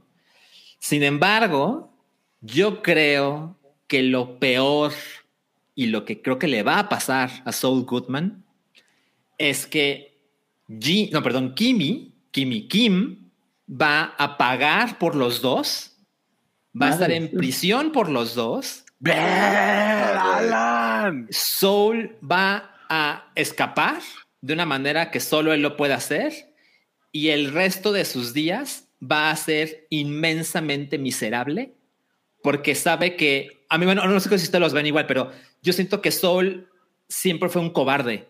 O sea, realmente nunca hizo cosas para remediar cosas. Entonces él podría ir con la policía y decir, aquí estoy, después les voy a decir todo lo que hice, ¿no? pero no lo va a hacer porque no es esa clase de persona. Va a permitir que alguien sea castigado por él y él, su castigo va a ser estar vivo, miserable, sabiendo que el amor de su vida está pagando por todo lo que él hizo. Culpable.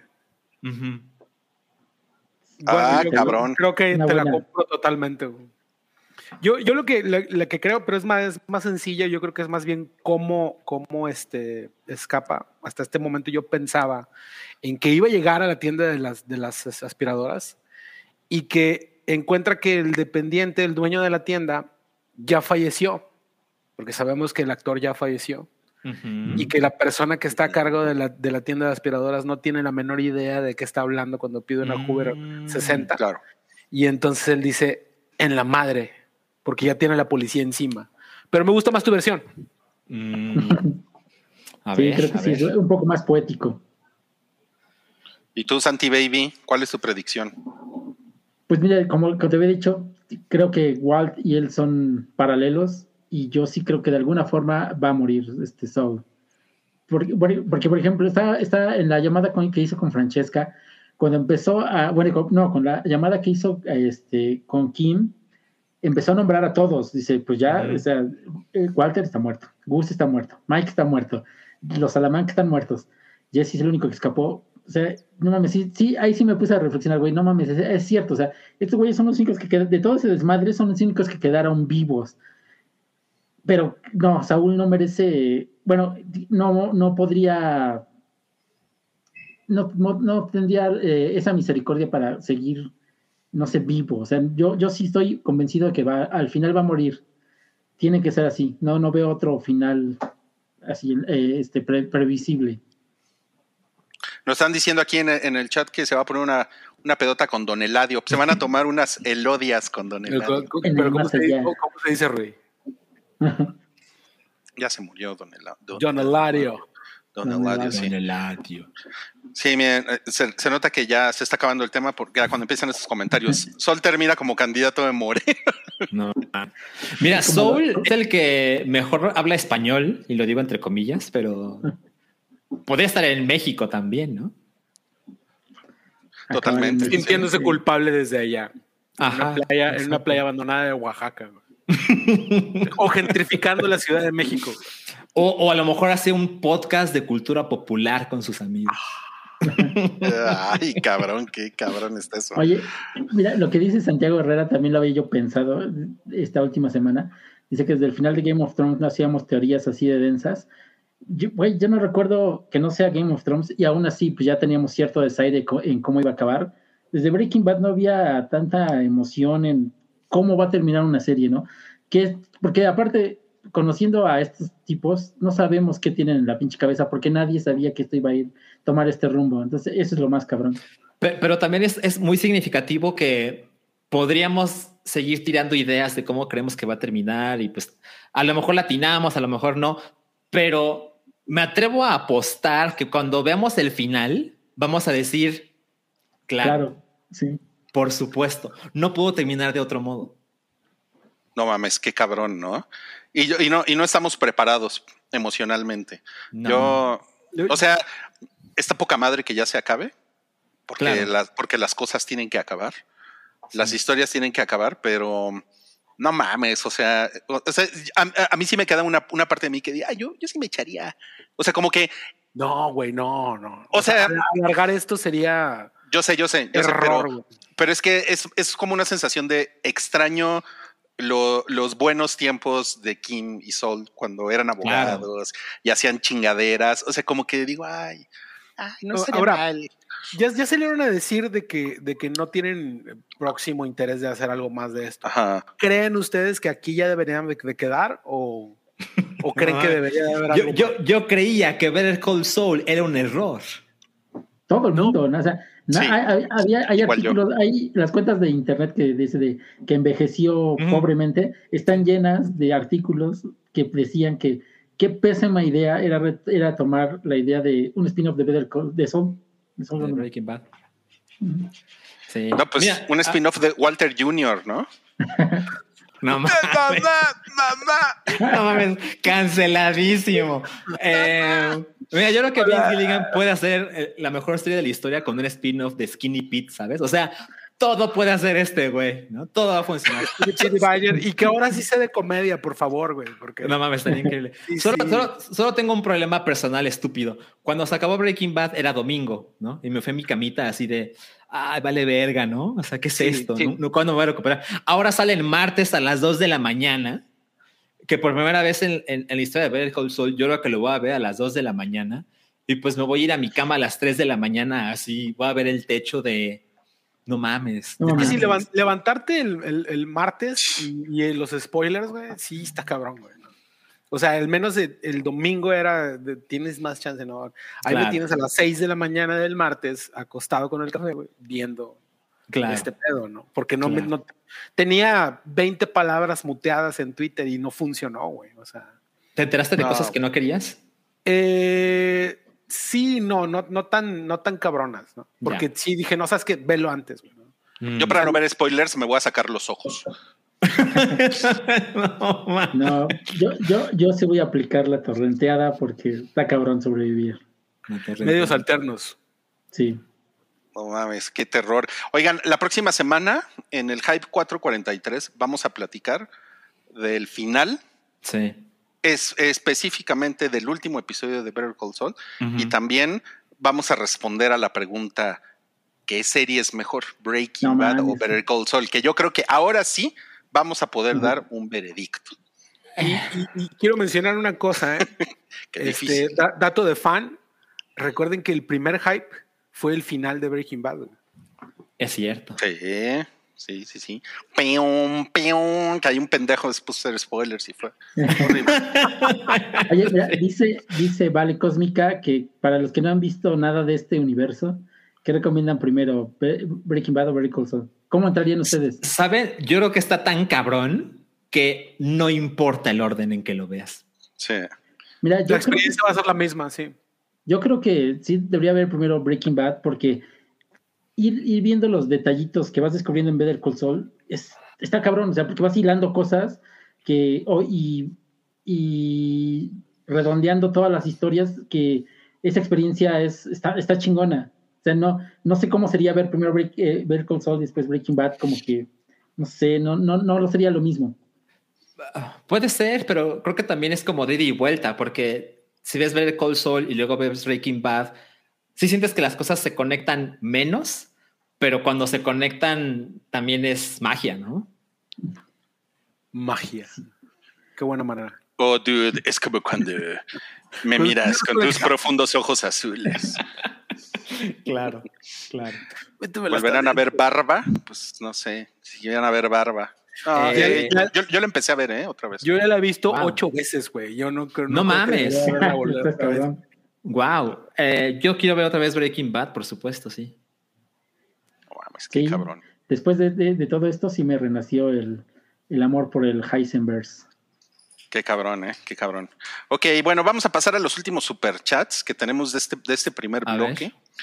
Eh, Rubicel dice: Saludos, quisiera un saludito del güerito Palma. A ver. Mi espada. ¿No es su zanahoria?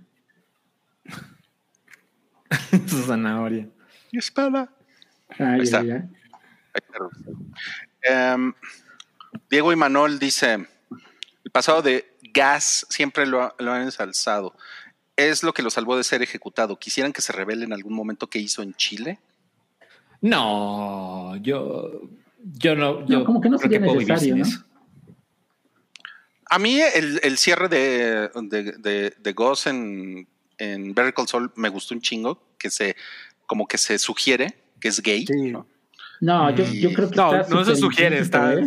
Sí.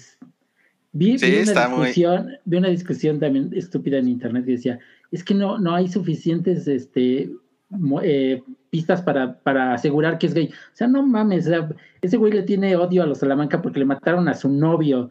Sí. Y, Ok, ya. y al sí, sí, es final no, no puede, este, bueno, está ligando con este güey, está, está este, coqueteando y no puede por el, por el peso de, de lo que trae atrás, porque sabe que siempre lo van a, van a estar tras de él, y se niega esa felicidad, también es un final trágico, yo creo.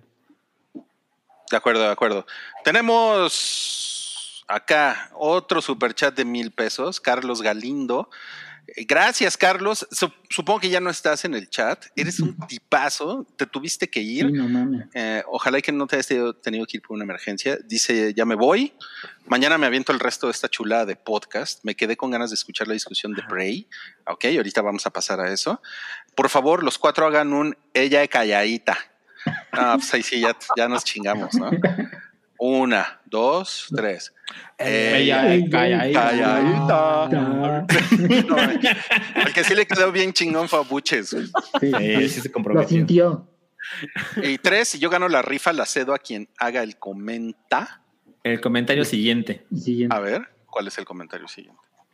Ah, el comentario llegaste. siguiente a este. Ah, no mames, ok. Y el comentario siguiente a este. O sea, lo Ah, más seguro es, que vas a ganar. ¿sí? No se refiere a un super chat siguiente. Se, eh, No. se refiere Ja- a Ja- Jacobo, Jacobo. Fa- Falcón, exacto. Ok, Jacobo Falcón. Ah. Todo parece indicar que ya te ganaste la rifa del día de hoy porque Tienes lleva. 40 boletos. Lleva, ¿no? tiene 40 40 boletos de Ah, es el 45. mismo chavo. Sí, Sí, es el es el mismo. mismo. el- Dos de mil pesos. sí, Sí. pues, Le pusieron ahí que si es Heisenberg, que por qué tiene tanto varo, güey. Pues ojalá, Pues, ¿no? está Aquí vamos a estar cada jueves. No mames, sí, qué chingón.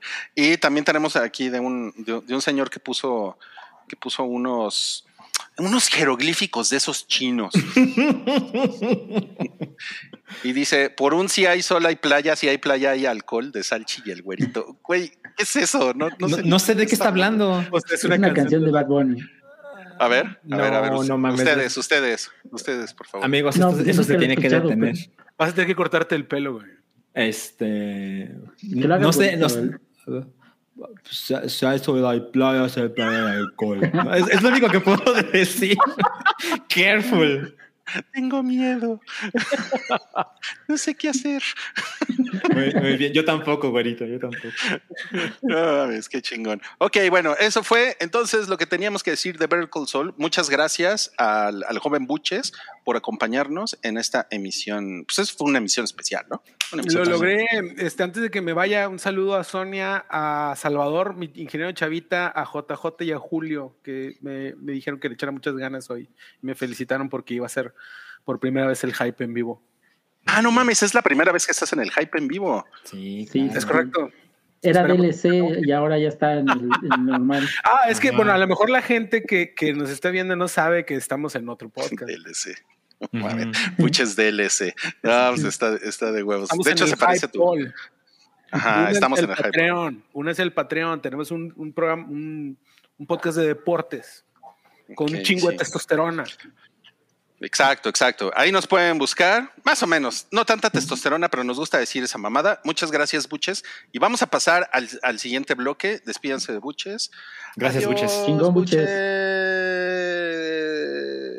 Ya se fue Buches y ahora viene el gatito de la cortinilla.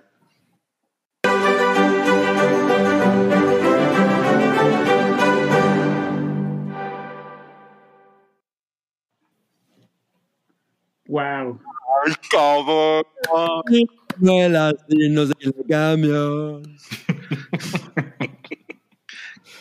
Es Cabri. ¿Cómo estás, Cabri? No soy Cabri, soy Fetal Predator. Fe- fetal, pre- ah, Fetal Predator. Ahora tú eres Fetal Predator. Guau. A ver, déjame ver porque creo. Ok, con razón. Te estaba, te estaba tapando el nombre. Ah, sí. Fetal Predator. Bene. Oye, ¿cómo, ¿cómo estás, Cabri? ¿Qué te pareció nuestra discusión de, de, de Better Call Saul? Súper entretenida, me la eché toda y dije, no mames, ¿cómo es posible que no estoy viendo eso? Yo también quiero, no quiero que me dé el FOMO que le llaman, o sea, FOMO. Ya te Este- pusieron. Le salió pelo al buches. el buches. No, No, pues qué que cabrón, ¿eh? El buches se va a ir a merendar, ¿no? ¿Ya? Una, una carnita, porque es lo único que comen esos güeyes, ¿no? Carnes. Sí, y desayunan, de- le, le ponen cerveza al cereal. No, no, un ceralito, mi buches. No, no, no, a mí dame mi pinche Tomahawk, ¿no? 8 de la mañana. Eso es de, lo- de, lo- de los creadores de a, lo- a los bebés en, en Jalisco les ponen tequila en el biberón. Aunque seguro hay casos. Sí, Seguramente. para los dientes. sí. Oye, Oigan, sí, qué mira, padre. mira, ahorita que están diciendo lo del chicharroncito Ramos, ay, ay, no, ya, ya tiré la bolsa. Es que, es que ¿Tenías chicharrón Ramos? De la Ramos. sí, me, me dejaron unos chicharrones Ramos. Oye, bien, Fetal ¿eh? Predator, qué bueno, qué bueno que has llegado a, a esta parte del hype, del hype 442, porque fíjate que vamos a hablar de la nueva película que salió en Star Plus que se llama Depredador, la presa. Nada más se llama Prey, ¿no? Aquí le pusieron Depredador la presa, pero nada más se llama Prey. Se llama, pues se llama Depredador, la presa, porque, porque pues en, en español pues, la gente tiene muy metida la palabra depredador. ¿no? Claro, no, bueno, a huevo. Si le hubieran puesto nada más la presa, pues, o presa, Tú, le, ¿no? tú le Claro. pon- tú le pones el, el Predator, por ejemplo. Yo le pongo el Predator, exacto. Pero, pero tengo la teoría, bueno, está, está muy pendeja mi teoría, pero tengo la teoría de que le pusieron Prey y que no dice depredador en ningún lado, como para que la gente no supiera si sí era o no era, no, o sea, como que para confundir a la, a la banda un poco. Pues es que la franquicia está bastante madreada. entonces Ajá, no los exacto. culpo. exacto. Está Yo creo que en, español le tuvieron que poner depredador la presa, porque si nada más pones la presa, mucha gente hubiera pensado que es la biopic de Just Stop o algo así. Entonces, pues no, La no presa. hubiera estado chingón. Bueno, miren, vamos a hablar de esa película, vamos a dar opiniones, vamos a dar nuestra reseña. Que ya hizo Eh, las paces con Mujer Luna Bella, ellos. Gracias. Ok. Pero, Menos pero antes, antes de eso, queremos, queremos recordarles que el día de hoy eh, estamos rifando, aunque prácticamente. ¿Saben qué? Vamos a hacer esto. Vamos a hacer esto. A ver. Ya rifamos un código que evidentemente ya ganó Carlos Galindo. Gracias. Vamos a rifar otro código ahorita. Vamos a, vamos a reiniciar todo. Hacemos Ajá, corte. Porque ya no vamos a hacer rifa del primero porque, pues no mames, Carlos. O sea, lo menos que podemos hacer por los dos mil pesos que nos acabas de dar es, es, es darte el código. Y, y Carlos ya dijo que se lo vamos a dar a un señor que se llama eh, Jacobo Falcón, algo así. Sí. Entonces, Jacobo, por favor, mándanos un correo. Lo siento, tiene que ser un correo. Y si no tienes mail, ve y abre un mail. eh, a contacto Sí, arroba Angel Fire. Mami, a ya parecemos el SAT. Uh, manda un mail a contacto arroba paiki.org para que te podamos dar tu código porque ya, ya, ya ganaste, ya dejemos de hacernos pendejos, ¿no? Con eso. Shagano. Pero ¿qué creen? Tenemos otro código, tenemos más códigos que nos dio Ah. Chilito, No mames. más códigos y para, para esta eh, segunda parte del podcast, pues entrele a usted y este código es por 300 pesos y lo pueden canjear en la tienda de Chelito Botello, es 6chelas.com, esa es Ujú. La dirección y pues se puede ir, o sea, se tienen que registrar, eh, tienen que poner el código en el checkout, etcétera, y con eso Chelito le va a mandar a usted hasta, hasta casita, le va a mandar su cerveza. Hasta, hasta, hasta allá. Exactamente, qué, qué padre, ¿no? Y qué bonito, qué bonito es lo bonito, chingada madre. Sí. Bueno, entonces tenemos una segunda rifa. Éntrele usted a este super chat a partir de este momento. Y ahora sí, ya, dados los anuncios parroquiales, ¿qué les parece si comenzamos a platicar de Depredador la presa? La presa. Yo pensé que le iban a poner depredador la fresa, porque la morra se ve medio fresona, ¿no? Ay, no más. claro. Se nota en Entre acento. En la, en la comanchería era, era de las fresas. De las que iban al Antara del territorio No, comanche. yo, yo a, a ella le vi parecido un poco a Aubrey Plaza, un poquito. Sí, un poco, ¿eh? Un poco, un poco. Es la Mm, Aubrey sí, Plaza. Comanche. Muy- Aunque muy- ella, ella no es, ella no es de etnicidad comanche, ¿eh? No, no, no, no, lo vi. no lo, no lo es. Eh, Lo pero, vi. Pero bueno, pues habrá quien diga, pues es lo mismo, ¿no? Pues, o habrá quien diga, pues es lo que hay. es lo que hay, exacto. Bueno, eh, ¿quién quiere empezar a dar su opinión de la película? Cabri que no ha hablado. Ándale. Cabri, que no claro. hablo. Este, pues mira, como, como bien decían en el chat, me querían linchar, ¿no? Eh, personas que nunca había visto en, en mi vida en Twitter, porque dije que me gustó, ¿no? Pero así me, me empezaron a, a- a- ni Wow. siquiera me pusieron, güey, la neta es que no está chido. No, no, no, no. Me- así como, eres un retrasado mental, ya sabes, ¿no? Ya. Twitter. Ajá, pinches monos pedorros. Y bueno, la cosa es que me, me parece muy cagado que haya hecho como tanto, o sea, como que le haya ardido a mucha gente esta película de Depredador. No tiene por qué gustarle a todo mundo, evidentemente cada quien podrá tener sus razones para no haberla disfrutado, pero después de lo jodida que está la, la, la marca, eh, Claro. uno ya no espera absolutamente nada y la verdad es que no quiero utilizar eso como pretexto, como en el pedo de, bueno, lo que pasa es que comparada con la que no vi, que vio Salchi, este, ¿Cuál? la de Que, la, que vio Salchi. la- última. la última, ¿no? La- ah, no, fue Wookie el que la vio. Ajá. Sí, es cierto, fue Sí. Wookie, perdón, perdón, Salchi, por confundirte con el Wookie. La de, de Predator. Ajá, The Predator. Eso sí es The Predator. Eh, esa es la que no vi, pero bueno, todas las demás no mames, que, o sea, que ha ido de mal en peor. Entonces, yo siento que esta es como tratar de regresar al pedo como survival horror que, que- que yo decía que tiene la primera. Es una, es una misión cabronamente difícil porque realmente una cosa que hizo a la primera tan emblemática es que nadie sabía de qué chingado se trataba esa película y empezaba como una película normal de Schwarzenegger en la que el güey era el héroe, ¿no? Era Una película de madrazos. una película de madre. Otra, otra gran película de guerra de Schwarzenegger, ¿no? De, de rompiéndole la madre al, a los contras y yo qué chingado sé. Y, y de pronto, no mames, resulta que en realidad ellos son pues la- los casados, ¿no? La presa li- lit- literal. Entonces como que en esta película como qui- quisieron totalmente regresar a esa, a esa vibra. La segunda Depredador que a mí me gusta mucho, pero es una película muy menor comparada con la primera. Y además se siente como directo a video. Yo vi esa película en el cine, pero sí era como para que la sacaran en el videocentro, ¿no? Y ya. Yo que- lo di en el cine cuando la vi. Sí, a mí, a mí sí me gustó y, y todo, y, y lo- y la verdad es que los giros que tiene, bueno, los giros, como las sorpresas más que giros, sorpresas que tiene, y el gran giro de la que era la primera vez que veías un cráneo de alien en el universo de Depredador y que decías, no, no, no, no mames. O sea, y en ese momento la imaginación de todos los fans de ambas cosas se explotó. Posiblemente el mejor easter egg ever. Sí, sí, no mames. Em, eh, eh, entonces yo siento que eh, esa trata de rescatar lo que, lo que ocurrió con la primera, que bien decía alguien en, en- en Twitter, no recuerdo quién, que, que decía, güey, en la primera la verdad es que eh, a- abandonan completamente todo el pedo de las armas y de que Schwarzenegger es parte de este comando de élite que, que, ah, van hechos la, la madre con el otro gobernador. ¿De, ¿de qué era el gobernador Jesse Ventura? ¿De, De California. ¿También? Ah, no mames. No, bien, ah, no, yo no sabía. Dos gobernadores de California. Fuck that, ¿no? Y Ya me, ya me- ya me pusieron a dudar. Ahorita se los googleo. no de California, pero sí. No mames, de Minnesota. Minnesota, claro. Bueno, todavía lo creo más. ¿De, de tu qué?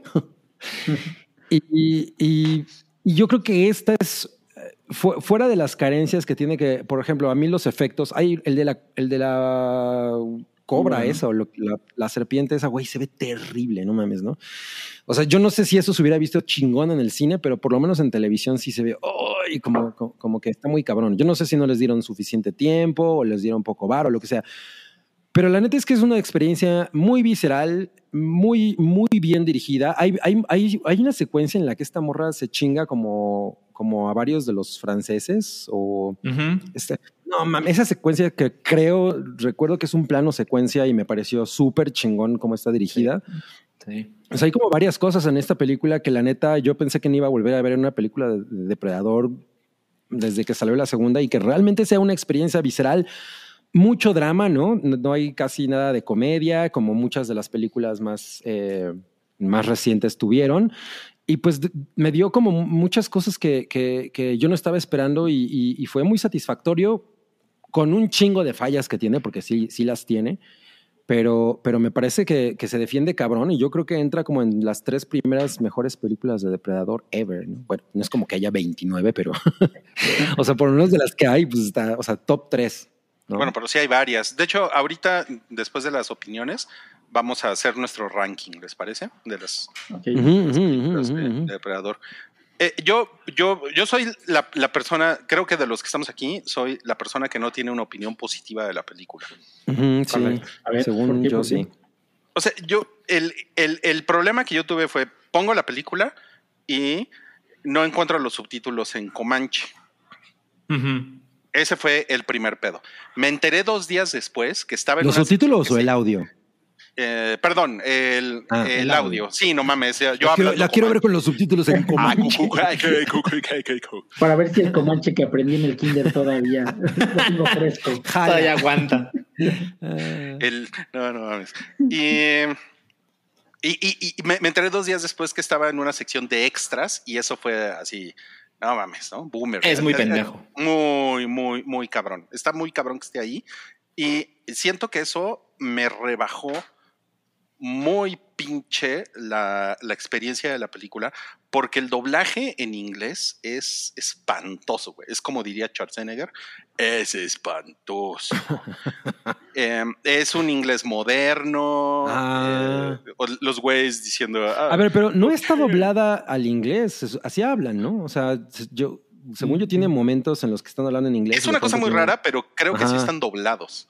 Mm. Eh, sí. Lo, que, lo que yo vi es que sí grabaron varias escenas en Comanche y en inglés, o sea, por separado. Eh, y originalmente la idea era hacer la película totalmente en Comanche, pero llegó Disney y les dijo que estaban pendejos porque ese no iba a vender, ¿no? Entonces, no, este, eh, eh, eso fue, o sea, sí, eh, sí hay momentos en que sí hablan en Comanche y todo, pero hay otras que sí, están, como dice Rui, están doblados. O sea, sí hay un, los mismos actores doblaron las voces. Es que está Y- y- doblado a los dos, porque lo que se dos. grabó en inglés para la versión en Comanche, obviamente les pidieron que lo doblaran en Comanche y viceversa. Hay cosas que se hicieron en Comanche y les pidieron que los doblaran en inglés. Y el, el lip sync en Comanche, después vi unas escenas en Comanche, pues el lip sync está todo mal. ¿No? Pues sí. Eh, y y- y- y se sien- cuando hablan en inglés, se siente como en, como en el juego del calamar, eh, cuando, cuando están los, los güeyes hablando en inglés, ¿no? que es horrible. ¿no? Es Mm. así súper Ay, no mal. mames, esa, puf, sí, qué horror. Sí, Eso, eso está bien cabrón. Y aquí. Me parece o sea, parodia, ¿no? Sí, parece parodia. Ah, Por ejemplo, hay una, hay una parte que esta, esta morra está con el perro y le dice, next time you cook, ¿no? Es así como, puta, güey. Ahí, o sea, yo, yo ahí estaba ya muy, en muy malos términos con la película porque me estaba molestando muy cabrón esa como falta de verosimilitud, ¿no? Ajá, Eh, entonces eso, eso para mí fue mortal, ¿no? Y, y después, está preguntando si el Comanche no era un actor mexicano. ¿Cómo Sí, no? era Jorge Jorge Ramos, el. ¿No, Jorge decían- ¿no Ramos. era Jorge Ramos? Era Jorge Era Jorge Ramos. Ramos, ¿no? Jorge No, Ramos, Jorge, el- Algo Ramos, ¿no? Como el Sergio periodista. Ramos. Sergio Ramos. Sergio Ramos, el. Jorge Ramos. Jorge Ramos. Contra AMLO, ¿no? El Comanche contra AMLO. Ay, qué, chingón.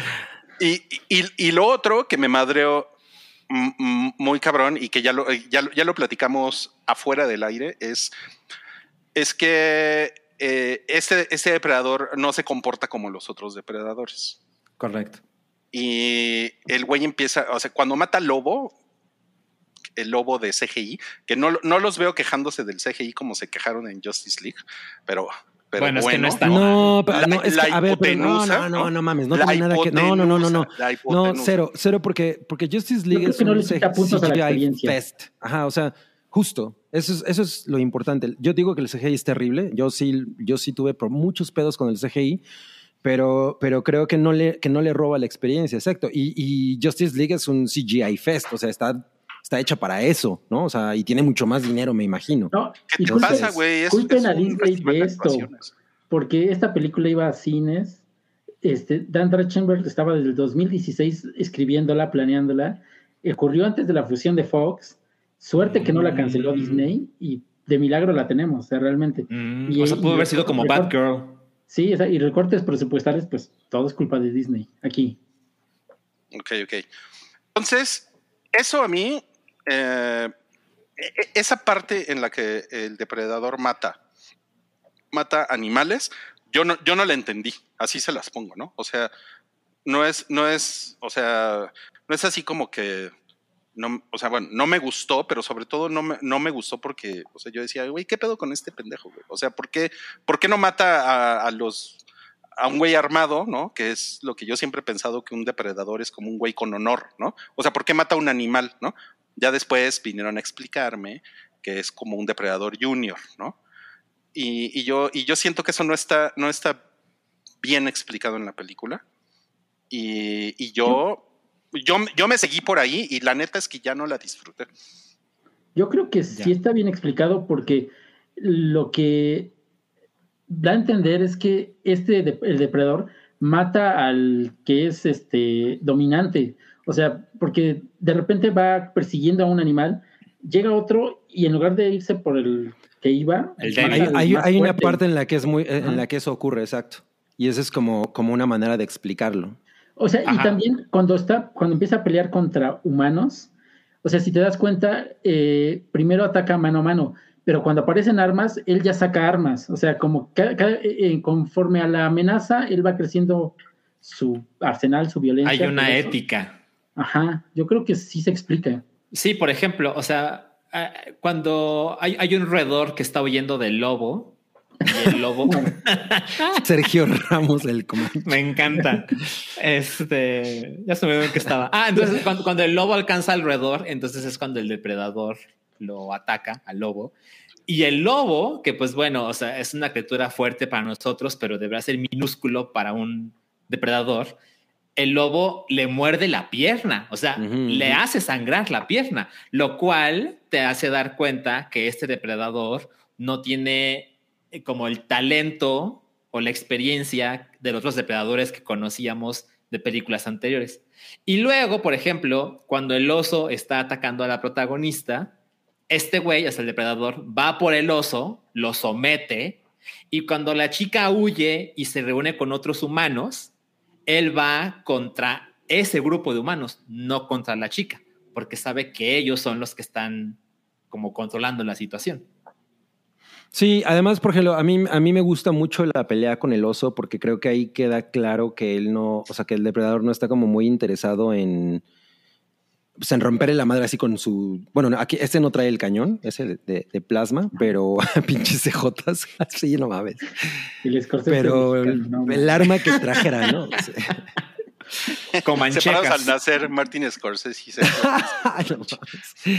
Y este, y, o sea, siento que es esa, en esa parte también justo plantean la par- el tema que tiene el, eh, como el como de estar explorando la fuerza y la capacidad de las criaturas a las que se enfrenta, ¿no? Y poco a poco justo va, subiendo, porque incluso si te quedas como, güey, ¿por qué? En este, ahorita va a sacar una pinche madre y va, y va a volar al oso en mil pedazos. Y la neta es que lo mata con la, Garra. Con la garra, ¿no? O sea, ahora sí que gar- garra contra garra. Y el oso le mete una buena madriza. O sea, porque así es, es, es- una cosa. O sea, no es como que el güey llegue y ¡ah! huevos, ¿no? Bueno, a mí, a mí los depredadores siempre se me han hecho güeyes bien tramposos. Porque tienen un chingo de trampas. Pues ¿Por porque, porque siempre se están haciendo invisibles, ¿no? Y, y, por ejemplo, spoiler, cuando, cuando se chinga a- al hermano, que, que, que creo que ese es, ese es el personaje que más me gustó. Eh, o sea, cuando se lo chinga es porque llega, llega bien puto por atrás. Perdón por usar la palabra puto, ¿no? Pero llega así, "Uy, me voy a hacer invisible. y Llega por atrás y se lo chinga por atrás. O sea, Eso- eso me parece- Rui va a tener eso una me- playera del América. eso me, eso Rui, me lo mismo, lo mismo has hecho en Halo una y otra vez. No. Ah, sí es cierto. Eso, eso, sí, pero yo no soy un depredador. O sea, eso me parece así. O sea, yo dije, es, es que yo ahí estaba ya muy imputado, ¿no? Y decía, es un puto ese güey, es un pinche cobarde. O sea, el, el, el, el flaquito Comanche le está poniendo una putiza Sí, y el güey, "Ay, me voy a hacer invisible, ¿no? Y voy a llegar por atrás y me lo voy a chingar. Dije, che puto, güey, que se madre así putazos, güey, de frente, ¿no? Y me ca- y yo, pues, yo estaba emputado ahí ya con la película y así de. No. Me, me intriga mucho la, la fibra que te tocó esa, to- todo eso, porque o sea, no, no me parecen razones para quejarse de, ay, llegó como todo. todo No, bueno, y además furtivo". les voy a decir una cosa. Estaba, bueno, y aparte le estaba viendo con Julia. Los dos estábamos al borde del infarto porque mataran al perrito, güey. Ah, eso sí, siempre, No, a siempre todo mundo. dudé que sobreviviera, ¿eh? O sea, ves tantos no animales morir que dices, no mames, el perro de verdad corre peligro. No, no mames. Dije, puta. O sea, y llegó un momento en el que pensé: si matan al perro, quito la película. Así, así, así, así se las pongo. Yo estaba ya así de Pero no pensaste lo mismo en tiburón, ¿verdad? matan a un perro en tiburón. No, no, no. O sea, te, te juro que entiendo, entiendo tu, tu reacción Vamos a quitar ya el Comanches. pero- emocional con lo de los animales, pero, pero a mí me parece que la muerte de esos animales de CGI completamente contribuye a la historia que, que quieren contar. Y pues sí, yo también estaba preocupado por el perro prácticamente todo el tiempo. eh, y, y eso solo ayudó a que la experiencia fuera más emocionante y tensa en mi caso. Sí, la verdad, adem- sí, añ- añade y- y- tensión a toda la película. Y hay cosas que son, eh, pues, como moralmente chingonas. O sea, por ejemplo, la- el hecho de que hayan sido los, los franceses, que estos los que a- a- desollan a todos los, a todos los búfalos, es una cosa como de, güey, estos güeyes son, o sea, es un pedo de salvajes contra salvajes, ¿no? O sea, y, y- y queda muy claro que el depredador y estos güeyes son mucho más salvajes que, el, que la tribu comanche. O sea, es como, siento un, Claro. un planteamiento que tratan de dejar muy, pues muy claro. Y, y- e incluso cuando ves todos los pinches eh, bisontes, si piensas, güey, eso no lo hizo el depredador. O sea, si te dices, no mames, eso no lo hizo el depredador, ¿no? Es Sí, fíjate que ahí, ahí como que dije, ah, eso es una bala, ¿no? O sea, porque el güey levanta algo, ¿no? Ah, ajá, exacto, exacto. No, y aparte sus trofeos nunca son las pieles. Ah, claro, claro.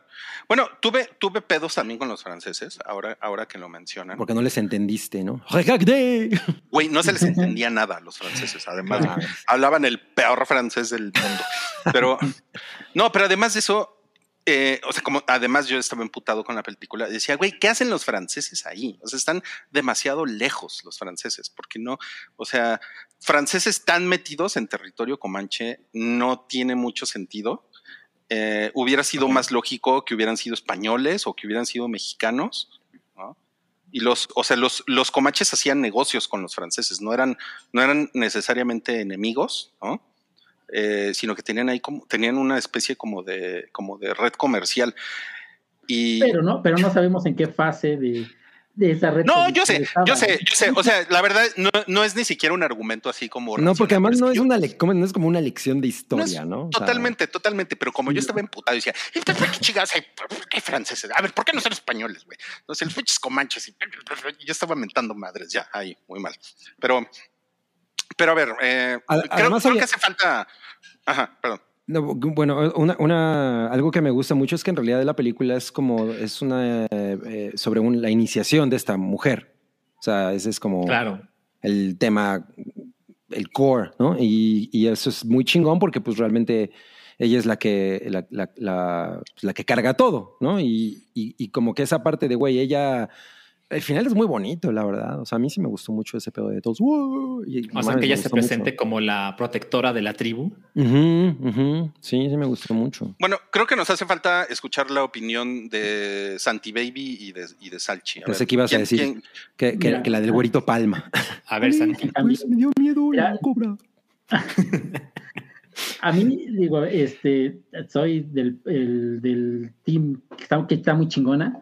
Me gustó mucho porque es una, como dice Cobra, es una historia de iniciación, es un coming of age realmente. Ajá. Este, y me gusta que el planteamiento que hacen, porque mira, eh, vamos a tomar el, el- el tema de las quejas en internet, ya saben que, que decían que era una Mary Sue, que todo eso, y yo creo que todo, todo lo que, con lo que se derrotan al, ella derrota al depredador, está totalmente justificado. Me gusta cómo van planteando cada, cada elemento, cada habilidad que ella posee, porque no, no es alguien que haya empezado de cero, ¿no? Ya se establece que ella ha estado entrenando por mucho tiempo para, para su prueba. Y todos los demás elementos que vamos viendo los utiliza al final en la prueba de inteligencia que es la batalla final. Porque realmente al fin este eh, de eso también trataba la primera. En la primera no es una como decían que eran comandos contra contra un depredador no o sea realmente al final fue una pelea de intelectos entre eh, Arnold y el y el depredador no le ganó con Trump con, haciendo algún tipo de estrategia y acá es igual Mm. y eso la neta a mí me pareció muy chingón El, el do it, do it. Esa esa era su estrategia. Oye, ten- tengo una pregunta. ¿A qué se refieren con Mary Sue? Yo la verdad no entiendo eso. Es como, Ah, sí, como, como un, o sea, como un personaje que de repente es capaz de hacer una cosa muy cabrona sin una justificación válida. Mm. Ajá, que es, que es poderoso porque es, es poderoso nada más. Ajá, porque queremos que gane tal personaje y no importa cómo va a pasar.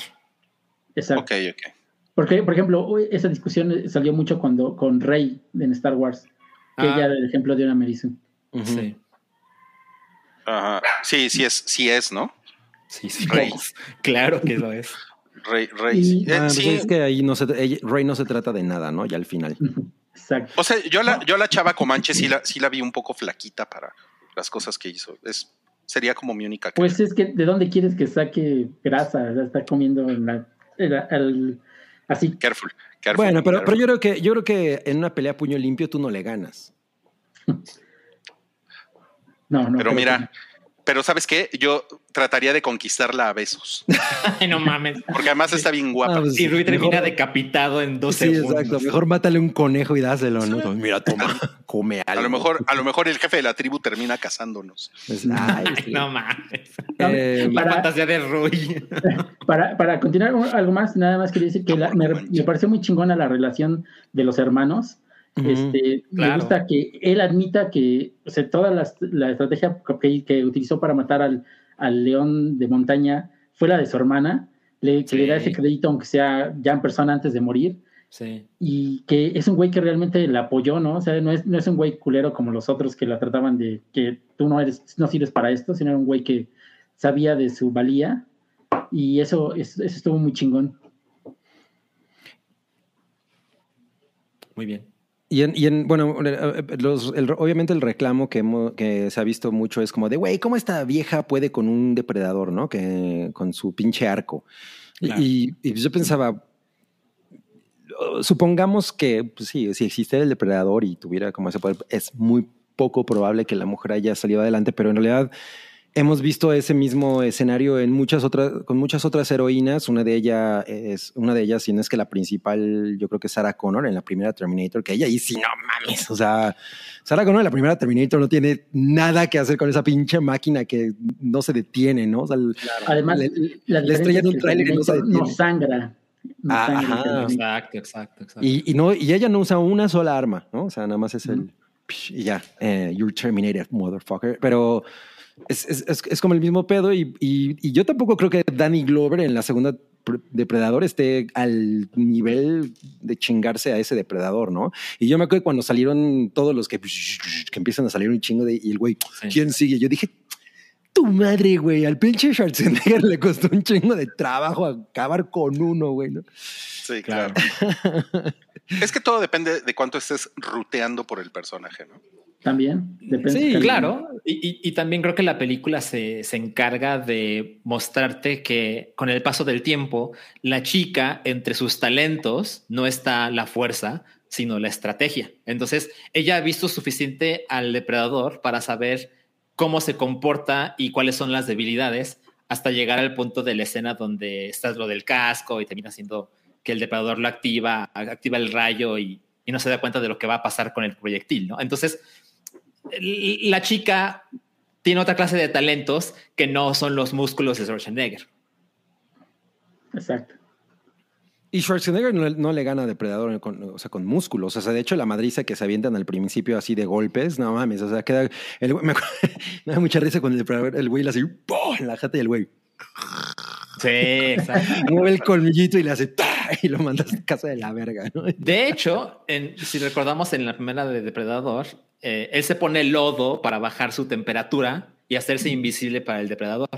Aquí lo que hace eh, la chica es de una manera que ella se imagina que puede funcionar y lo comprueba con el francés, es que se comen esta flor eh, naranja que lo que hace es que baja la temperatura de, corporal. Entonces ella lo consume, bueno, o sea, se lo da al francés para hacerlo sentir mejor después de que le cortan la pierna y se da cuenta de que es prácticamente invisible para el depredador. Entonces ella ya lo vio, lo aprende y lo utiliza en la batalla final, ahora sí completamente en contra del depredador para que él no la pueda ver. O sea, la película se va construyendo de una manera inteligente para que las cosas no te miren en, ah, claro, la pinche vieja se lo putea, ¿no? no, no pasa así. Sí, sí, sí. Miren, está preguntando aquí Car- Oscar Alonso. ¿Hay películas que te hayan cagado? Esa es una pregunta para mí. Y en una segunda vista hayas cambiado de opinión. Me pasó con La Bruja, don The Witch. Ah, No me, no me Mm. gustó la primera vez que la vi y ya cuando la vi en, en- en casita, sí me, sí me gustó. A mí, me- a mí me pasó lo mismo. Bueno, no me, no, no que la primera vez no me haya gustado, pero no me enamoré de ella la primera vez y, las, y cuando la vi por segunda vez estaba así como, no mames, lo, lo que sí. Bueno, sí, pero a mí no me gustó. O sea, tú no, solo no te habías enamorado. A, lo- a lo ujú. mejor yo debo ver Cindy la Regia otra vez. A lo mejor, a lo mejor hay cosas ahí, o a lo mejor todos ustedes deberían de ver Fall otra vez.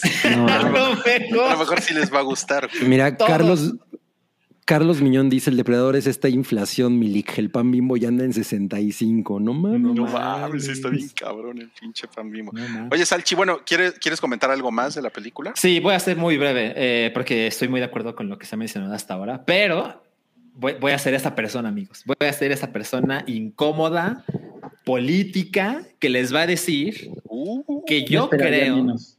que esta película es un gran ejemplo de lo que la inclusión le puede hacer al entretenimiento. Me explico. O o sea, sea, para bien o para mal. o sea, para bien, eh, porque cuando tomas una franquicia popular y en este caso pues disminuida, pero no es necesario, pero cuando le insertas este porcentaje de inclusión, que en este caso tiene que ver principalmente con que eh, es, una protagonista, no es una mujer protagonista, y además lo sitúas en, en, en una sociedad que es una minoría, que son los Comanche, ¿no? Obligas a los creadores a reformular cómo funciona la franquicia, y en este caso el protagonista, que es el depredador, para que las cosas vuelvan interesantes para una nueva generación de personas que están consumiendo tu producto. Entonces, Oye, pero, pero en ese momento los comanches no eran una minoría. ¿eh? no, no, no, pero sí es una minoría para, para nosotros porque pues es una, es una sociedad que es- está increíblemente disminuida, ¿me explico? O sea, a eso me refiero. Entonces, Ahorita cuando obligas a la gente de 2022 a ver eh, este personaje icónico que es el depredador a través de los ojos de una mujer de esa época, completamente puedes tener un lienzo en el que dices, no mames, puedo aferrarme a esta franquicia conocida, pero hay un sinfín de cosas interesantes que puedo contar ahora. Entonces, por ejemplo, algo que a mí me pasó, que es una cosa muy personal, yo vi la película con Verónica y Verónica nunca había visto ninguna película de Depredador y lo platiqué con ella porque, oye, o sea, ¿por qué? Porque pues es, es- por supuesto que lo conoces, ¿no? Y me dijo, bueno, pues es que siempre me contaron que es una serie pues de machos y de putazos, ¿no? Entonces pues dije, no, pues no, gracias, no lo quiero ver. Ok, pero cuando le empecé a contar, porque hubo un, hubo un lapso en que le pusimos pausa a la película porque ella tenía dudas, le dije, ah, pues eso es lo que te recuerdo de Depredador, la, la, la. Entonces le pareció muy interesante este, esta comparativa de, ah, claro, o sea, el depredador de alguna manera es como este hombre heterosexual que llega a un lugar y lo que quiere es putearse a los animales por deporte, ¿no? O sea, no necesita su carne, no, es, no necesita sobrevivir. De hecho, llega a un lugar y somete a las especies inferiores y eso se ve de una manera también en esta, en esta precuela, ¿no? Entonces le pareció que el universo era mucho más interesante y le dije, bueno, aún no ves Alien contra Depredador, que es una chingadera, ¿no? Pero bueno, le pareció mucho más interesante y, y creo que esas ideas eh, innovadoras que tenía la primera Depredador se han visto disminuidas por, por el paso del tiempo y demás, pero esta película lo retoma de una manera mucho más interesante. O sea, eh, la muerte de los animales, de los bisontes, por ejemplo, ¿qué dice ahí? Pero no es un hombre, es un alien. Ah, por favor, ustedes, ustedes saben de lo que estoy hablando. Pero, pero, pero, ya se me olvidó lo que estaba diciendo. Pero bueno, o sea, creo que es, es- este es un gran ejemplo de que si obligas a ciertas historias, franquicias, a tener cierta inclusión, podemos encontrarnos con historias que pueden volver a ser interesantes o ser más interesantes que nunca. Y yo sé que esto no le gusta a mucha gente. No, Pues es que sí, yo- es que puede ser esforzado, ¿no? Bueno, tú. No, yo, yo estoy de acuerdo con Salchi, porque eh, algo que ha caracterizado a la serie de Predator es que va con el, con la cine de acción de, de sus tiempos, ¿no? O sea, la primera era en los ochentas, eran güeyes mamados, balazos, en un comando. En los noventas es la, la acción es en, en la ciudad, algo más urbano, como este, ya decía Die Hard, este, o cosas así. En los 2000 tuvimos la, la otra, de, la Depredador con Adrian Brody, que es más un este, free for all, o sea, todo el mundo contra todos se madrean. Y en esta, pues es algo acorde a sus tiempos. Tenemos a una mujer protagonista con acción estilo un poco John Wick. Esas, ya sabes, esas tomas largas, todo, todo estético. Entonces, eso también está chingón de la franquicia. Se va adaptando a los tiempos que están ocurriendo, ¿no? Totalmente, totalmente. Eh, yo, eh, yo una cosa que les iba a decir es que las, las mujeres... No, no comanches- mencionaste la del, la del perro. Porque esa no, no debe existir. Esa sí es una chingadera. ¿Qué decías que las mujeres qué? Las, la- las, las mujeres comanches eh, también sal- o sea, salían a la guerra, igual que los hombres. O sea, era, era, era, era una opción en, las, en la sociedad comanche. O sea, tu punto es que tiene sentido que, o sea, no es, no es una mención loca de la No. película. No, no, no, no es una invención. O sea, re- realmente muchas mujeres después podían como optar por dedicarse a la crianza o, o por dedicarse como a la alimentación o ya saben, así como a recolectar chingaderas, etcétera, etcétera, ¿no? A la medicina. Ajá, pero era una, una opción que tenían en la sociedad comanche era poder entrarle a los putazos y muchas mujeres comanches fueron también así como las, las jefas de guerra, las líderes, etcétera, etcétera. ¿no? Ok.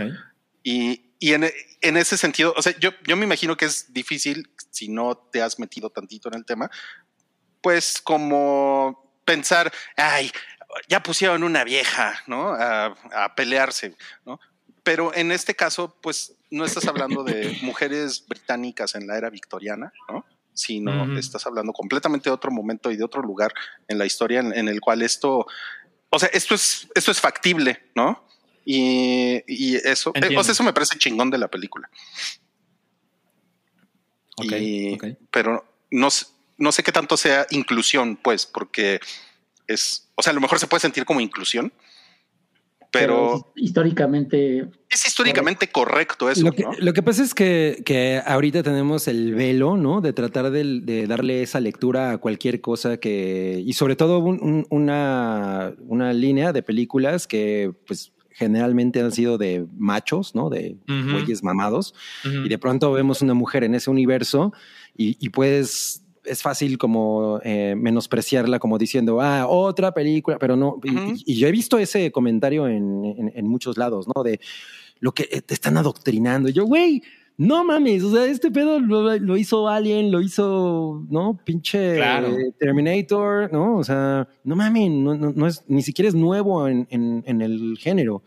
Entonces, simplemente es retomarlo, pero lo que hace muy bien esta película es como reinventar toda la, o- o- o- no reinventarlo, porque no lo, más bien replantea, ajá, am- amplía, ¿no? Toda la mitología que rodea a Depredador, que durante mucho tiempo las películas que hemos visto simplemente ha repetido la, la fórmula de, de- de la primera y nada más tratar de, de meterle o más gente o hacer el güey más cabrón. Y aquí tiene, tiene todo el sentido que, que, que ocurran las cosas como ocurren, ¿no? Porque pues además el depredador no ve a esta mujer como una amenaza. Claro. O sea, eso, eso es una cosa que ella tiene a su favor. Entonces, suena bastante interesante poder darle eh, como, ese giro y además hacer una historia, porque no nada más es una película, o sea, no nada más se siente como una película de chingadazos, que pues, sí, lo es, pero también tiene esta historia que es muy satisfactoria de cómo crece ella, ¿no? Y eh, en, en- un tratamiento que a pesar de que ya sabemos que la película va de un alien que viene a cazar, que, porque pues, es, es- es lo que en general la, la gente tiene en la cabeza, pero realmente es una película de cómo ella crece, ¿no? O sea, es, un, es, es una película de, un- de- de su, de, ¿cómo, de- cómo es? Es un rito de iniciación. De iniciación. Ajá, lo ¿no? que dice Santiago, el coming of age. Ajá, exacto. Ok, ok. Oigan, ¿y su ranking de las películas de Depredador cómo quedaría? Si quieren nomás un top 3, ¿no? Porque... Sí, es- no mames. porque Bueno, el top no 3 creo que es muy fácil para todos, ¿no? A ver. A, a ver, va el mío.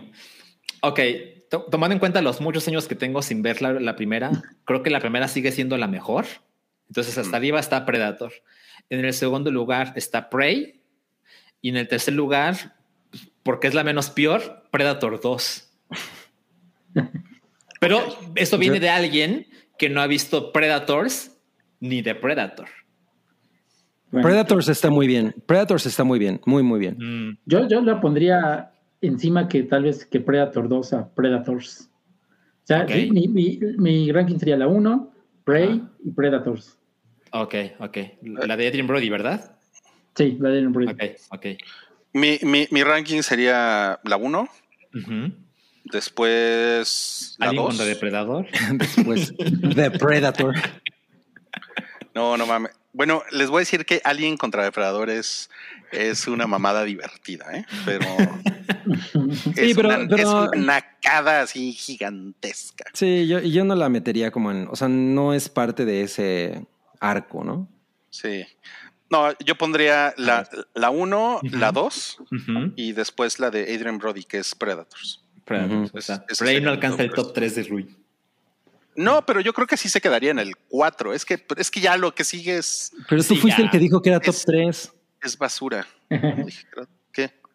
Ah, ay, ah, ah. O sea, pues ver, respeta, sí, respeta tus sí, propias respeto, reglas. Respeto, respeto. A ver, vas, vas tú, cabrón. tus reglas. No, pues yo estoy con Salchi. O sea, yo le tengo un amor muy cabrón a, a Depredador 2 porque fue la primera de la serie que vi en el cine. El, el, el- el diseño del alien me gusta un chingo porque tenía toda esta eh, construcción de que era un depredador más joven que el de la primera y que era como más violento y obviamente la idea de que estuviera en la urbe, no mames, ¿no? Entonces, eh, es- es- eso me gusta mucho, pero definitivamente yo también quedé, eh, des- o sea, después de haber visto esta, diría Depredador, ¿no? La 1, porque pues, sí, la 1 es una cosa muy legendaria. Eh, Luego Prey, mm, porque me parece que hasta, eh, en el momento en el que ahorita está la, la franquicia, tener una película como esta es realmente chingón. O sea, es, es como, güey, no mames, qué chingón. Hubiera estado increíble que realmente la película hubiera sido toda en Comanche. ¿Qué, qué idea tan pendeja esa de, de no, no, no, te- te- te- no, No va a no va a vender. Güey, no mames, se acaba de convertir en su película más, más cabrona. O sea, no A, mames. a mí, mejor a mí, a mí es, eso me caga. güey. O sea, es una cosa que realmente yo ya estoy, eh, estoy como bloqueado. O sea, ya no soporto otro pinche ruso hablando, ah, ah, esa es hermosa rocha. Así, ah, güey, ya no soporto ese pedo. O sea, realmente ya es una cosa que me caga. O sea, me, me- me parece increíblemente estúpido que siga es, pasando. es, es, es viejo incluso, pero, pero sí. sí, creo que pues desde, el- desde la óptica de, de los ejecutivos, ¿no? De un, de un consorcio gigantesco, puede ser como, no, güey, si no haces eso, no vas a, ¿no? A, Sí, hacer- porque piensan las películas para gringos. Exacto, no vas a hacer clic con la gente de Alabama, ¿no? El, Entonces- el- el gringo promedio le va a gritar a su pantalla, habla inglés, cabrón. Ajá, sí, uy, sí, con el, tra- eh, con el trip que traen ahorita. De, Totalmente. Ahora, o sea, pensemos esto. Deberíamos agradecer que esta película existe porque está en una plataforma de streaming, que pues es menos pérdida para, para un estudio. Pero pues también está estúpido que si ya te atreviste a poner la película, e incluso con la opción de Comanche, lo ocultes, ¿no? O sea, debería ser... Yo no sé cuál es la razón para no poner la opción Comanche, como lo buscó directo, Rui, ¿no? en el audio y en los subtítulos.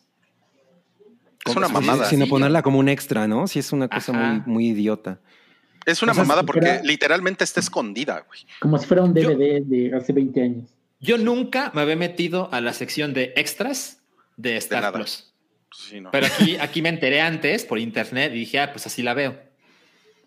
Mira, dice Mos que a mí me gusta la 2 por el güey que le cortan la cabeza y grita. No mames, sí, gran escena. Ay, es se de Mortal lleva. Kombat eso. Oye, y hablando O sea, de la, la 2 es una peli... ¿Perdón? ¿qué les pareció el easter egg de la pistola? Ah, A yo me enteré después. Yo, me- No, yo no, cuando la vi, vi, vi que había mucho, muchas tomas en la pinche pistola. Dije, güey, ¿dónde la he visto? ¿Dónde la he-?" Y casi grito, güey, no mames, sí es cierto, es esa pinche pistola que vi. Sí, es la que le dan a Danny Glover. Ah, sí, es- es- lo que pasa es que eh, eh, la, la historia de la pistola originalmente era una, era una pistola de un pirata Sí, sí, sí. Que sale, que en un, en un cómic de, de Dark Horse. Y, y pues bueno, está bien. O sea, aquí la, la, la modificaron. Em, o sea, yo no, yo no, yo no disfruté especialmente tampoco eso, pero ya les dije, yo estaba también emputado en ese momento, ¿no? Em, A mí, a mí me pareció un detalle muy bonito, o sea, como de... Eh, hizo padre. Sí, las fechas coinciden y todo. Y después, como que llegan a hacer, a hacer caca a los comanches, ¿no? Estos güeyes. Yo creo que no. ¿Tú crees que Por, no? por, por el final de la 2, precisamente, o sea, después de que Danny Glover mata a uno de ellos, llegan y en lugar de hacerlo mierda, un señal de respeto le dieron el arma. Entonces yo me imagino que estos cabrones no van a venir a matarla a ella ya que derrotó a uno de los suyos, ¿no? O a menos que hayan... Sí, en, no, 300, en 300 años avanzó mucho su civilización para ya no vengarse tan rápido, ¿no? Sí, yo no, no, yo, yo tampoco lo creo. Puede ser. Ah, ahora, nada más, en la lógica de depredador, o sea, los comanches eran. En la lo- lógica de depredador. Pues sí, porque es porque viene Piensa ahí como como depredador, ¿qué haría el depredador? mente de depredador, güey. En lugar de mente de tiburón. O sea, Predator Tank. los, los, los comanches eran, eran los depredadores de su, de su época en ese lugar del mundo. ¿no? Ujú. Entonces también. O sea, pues llegan estos güeyes, pues se los van a querer putear, ¿no? O sea, tampoco van a querer llegar así, así y decirles, oye, eh, Claro. excelente, excelente partido. ¿no? Sabemos, por eso va a haber secuela, yo creo. Sí, Nos vamos sí, a enterar pues qué va a pasar ahí. Me da Bueno, miedo la idea cuando- de una secuela. Cuando llegas hasta el final de los créditos, bueno, ni siquiera hasta el final de los créditos, pero recuerdan que cuando acaba la película inicia este recap animado de justo de lo que acabas de ver en, en- en la historia y al final de eso se ve que llegan tres naves de depredadores Ajá, exacto. con los comanches. Entonces dices, no mames, secuela. Exacto. ¿Quién se O, o llegaron y les pusieron una verguiza. Llegan y a la verga los Adiós. desde la una- nave, ¿no? Una secuela de cinco minutos, ¿no? Esa secuela es un TikTok nada más para las nuevas generaciones. Exacto. No mames. Ay, Qué güey. estupidez. Ok, bueno, ya para acabar, ¿dónde les no, gustaría ver un. eh, Ajá, Este, perdón. ¿Te diste cuenta del easter egg de God of War? Ah, ¿cuál fue ese? No, yo no. El, del, el, del, el del escudo del Predator, ¿cómo se abre? Es igual que el de, que el de Ah, no y las hachas, desde luego. Y ya el director dijo claramente que se inspiró en el juego para eso. Ah, qué Ah, chingón. muy bien, bien ahí, Eso está bien ahí. vergas. Eso está vergas. Bueno, ahora sí, ya para terminar, ¿dónde les gustaría ver una próxima película de Depredador? Porque ven que hay, ven que hay mucho, hay mucho ruidito con una versión en el Japón feudal. Mm, ¿Cómo, cómo- cómo le sonaría eso? me encanta esto. Ya es como, como, ¿dónde quieres el próximo Assassin's Creed, no? O sea, es una historia que puede pasar en tantos lugares y que dices, no mames, estaría poca madre. Mira, yo, yo la sí eh, estaría chingón en la época de las cruzadas. Claro, Pinches armaduras y todos, espadotas, caballos, estaría chingón. claro, claro, claro. Sí, eso, eso, eso quedaría muy bien. No, yo creo que. mm, pues aquí, ¿no? Como el Namor. Claro. Depredador contra los aztecas. Aparte ya hay antecedentes, ¿no? En Alien Ujú, contra Predator ujú. están las pirámides. Exacto, exacto. Y está además, como, como los aliens crearon las pirámides, pues que sean los depredadores los que hicieron las pirámides. Depredador contra narcos, no mames. No mames. Híjole, sí lo pensé lo de Depredador contra, contra Narcos, pero pues como que la 2 es muy así, ¿no? Ajá, sí, la dos empieza en, en un. Son, son pandillas, ¿no? Son Así. pandillas de, de Los Ángeles que justo están, creo, peleando por el territorio de la cocaína, una cosa así, no me acuerdo. No sé Bill si ya lo comentaron, pero, pero una cosa así como, como de depredador con depredador contra Jack el Destripador. Eh, o, sea, o- o sea, como en esa época, ¿no? Así Londres victoriano, ¿no? y que el depredador haga de las suyas en la Mejor noche. Depredador contra Jack el Destripredator. O sea, la historia puede ser que Jack el Destripador nunca fue real, era un depredador. Era un Era un depredador. Ay, exacto. exacto. Estaría cabrón. O qué tal que el depredador es el chupacabras, ¿no? no mames. Me encanta. El México de los 90, ¿no? Sí, no mames. Él, él Pero mata está muy Colosio. chaparrito. Tendría que ser un con- infante, ¿no? Con las bardas que dicen solidaridad. No, mames, lo necesito. No, pues ahí lo tienen. Depredador contra el cara de niño, ya pusieron Claro, aquí, pues sí, ¿no? claro. Fácil, fácil. No ok, mames, no tenemos, tenemos unos superchats. A ver, Alan González dice: ¿Con quién se bañarían? ¿Con el Depredator o con Sol no, pues con el depredador, ¿no? Debe ser una cosa. ¿Quién sabe? Porque va a oler bien visto. feo. Se ve que Está huele cabrón. feo. Yo creo que el, el Predator no cabe en mi regadera, ¿eh? No, está cabrón, ¿eh? Bueno, pero se ¿Cuánto puede bañar mide? en un río. Mide poco más de dos metros, ¿no? ¿Cuánto mide el depredador? Esa es una buena pregunta. Pues Sí. es lo eh, eh, creo ¿Cuántos que lo mide? Sí. Creo que lo, creo que lo comentábamos en algún podcast. O sea, Schwarzenegger se ve chaparrito, ¿no? Junto al, Sí, sí. al depredador. Sí, es, sí está cabrón. Do- puede medir entre, entre 2 y 2.8 metros. Oh. Sí está, sí está alto. No, Sí, sí está está de alto. No, pues solo Como si te Goodman. bañaras Pero con sí se ve que, que- ¿Cómo? Si te bañaras con Yao Ming, el basquetbolista chino. Que es, que es Chingadero. O sea, sí se ve que huele muy feo, así como los españoles cuando llegaron, ¿no? Y que los aztecas decían, uy, estos cabrones. Careful, careful, ¿eh? Careful. Tenemos otro super chat. Este es de Santiago Herrera. Dice, hola piciosos, manden saludos a mi novia Isamar, que estamos festejando nuestro primer aniversario de novios y recomienden dónde festejarlo en CDMX. Ah. En Showbiz Pizza Fiesta. No, pues yo, yo, yo te diría que vayas a Clooney. A mí me encanta ir a Clooney. Te- te- y terminas con una, o sea, te echas una botellita de vino. En la. Condesa, ¿no?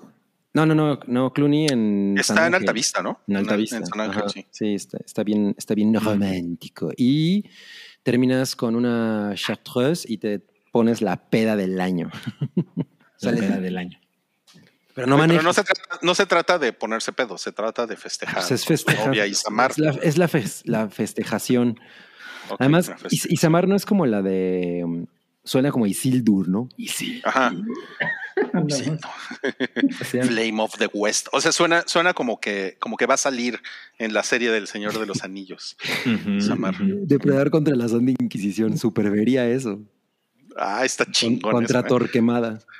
Rubicel dice, quisiera un saludo del Daimonium. Ah, chinga, ¿quién es ese? Ay, no mames. Ese, ese está un nivel. Es, es como los depredadores, ¿no? Ese ya tiene un nivel más cabrón. El Es como satánico Daimonium.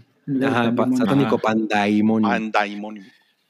Rubicel, yo soy el Daemonia y muchas gracias por tus 20 pesos, esos 20 pesos así con la pezuña del Daemonia. Te hacen acreedor aún. Hola. Ok, estuvo chingón. Dice Fernando R. Cabri me podría dar el resumen de C4 Jiménez de esta semana. Ah, no. Como un depredador suelto en Ecatepec o algo así, los TQM. No, pues sí, mira lo que esta vez tenemos, se vio. Tenemos las cámaras de el ¿cómo se llama el sistema de C5? cámaras? Del C5. ¿Cómo se llama el sistema de cámaras? Las cámaras del C5 lo captaron, es un vemos que es un monigote muy alto que tiene rastas y pues anda matando a diestra y siniestra. C4 Jiménez en la acción. wow. Lo, lo mejor fue lo de la. El final. Es que, güey, lo máximo cuando el güey está así como así y los policías corriendo atrás del cabrón. Güey, no mames, qué locura esa. A La ver, policía aquí- prestándose a eso. Digo, Manuel, Prey sucede en 1714. Francia tenía, buena, tenía posesión de buena parte del territorio americano, que incluía territorio comanche. Más o menos, ¿eh? No te creas, no te creas, no te creas. Porque de hecho, los comanches se puteaban más con los mexicanos y, y con los españoles que, que con, Que los, con los o sea, franceses. es la comanchería estaba más de, eh, del lado de Texas y, y los franceses estaban en Luisiana, o sea, no, no era tampoco así como que eh, agarraras un Uber y llegaras en 15 minutos a Luisiana. ¿no? Sí, está, sí estaba lejos. llegar por el río. Ve- Veo que Ruiz se, se ha metido al wiki de los, de los Comanches. en más de No, es que sí, me, me ha interesado mucho la, la historia de los comanches. O sea, sí, eso Pero, es pero de Sergio Ramos, el. Comanche. Esa, esa te la debo, esa te la debo. Sí, de hecho, se- le decían la comanchería a todo el, a todo el territorio de los comanches. No mames. Ese, era- es el nombre. Y el nombre comanche es un nombre español. La, la comanchería suena a restaurante de la condesa. Sí, la Comanchería de Totalmente. barrio. Pero es que los, los españoles les pusieron comanches a lo, por, por una palabra que no entendían, que se gritaban entre los comanches, Mm. y esa fue la, la, la, digamos, la castellanización, y así los bautizaron como los comanches, ¿no? Porque el nombre, el nombre de la etnia es, es diferente, y entonces todo ese territorio se conoció como la comanchería. ¿Y cómo se Mm. gritaban? Pues algo así como manche. no, no sé, güey. No Pero manches. mira, yo, por, por ejemplo, cuando yo jugaba fútbol americano, había un equipo, los Comanches de Atizapán. Ah, Y- y el- ¿Y eran tenidos? Eran, eran cabrones, ¿eh? Y, le- y- y les decíamos los no manches. Un poco predecible, sí. Eran, eh, sí, eran los 80. dice Yamiau. Yamiau. Dice comanchería de autor. Ajá, claro, con manchería de autor. Em, Emanuel Reyes, qué chingón, siempre los escucho y es la primera vez que los veo aquí en YouTube. Años de seguirles desde Cuo, conozca más toque de queda. Paiki. Órale, no nos Ah. escucha, no nos ve- no nos veía desde ese, eh, desde esa época, no mames, está cabrón. Desde Puro- cuando el Velociraptor Spotify. caminaba la Tierra, ¿qué? No, más bien es que siempre escucha el, el podcast en audio, pero es la claro. primera vez que se Depredador contra Lili Telles. No mames. Contra Sandra Cuevas, güey. Qué Te me, chingón. te me quitas esas pinches rastas. Pinche naco. Bueno, pues miren, ya se nos acabó el tema y pues ya, ya se está acabando el podcast. Eh, vamos a hacer esta segunda rifa, ¿qué les parece? Venga, venga. Sería muy bueno que Salchi leyera quiénes tienen números Sí. para que, para que sepan ustedes que están ahorita en el chat. Va el recap. El boleto 1 es de Alan González. El boleto 2 y 3 es de Santiago Herrera. El boleto 4 y 5 es de Fernando R. El boleto 6 y 7 es de Diego Imanol. Y el último, el número 8, es de Emanuel Reyes. Increíble, sí. Ahí sigan platicando porque no, no encuentro la pinche ruleta. Espérenme. ok. Ok. Pero te podemos cantar la de Eres una ruleta, no sabes por dónde vas.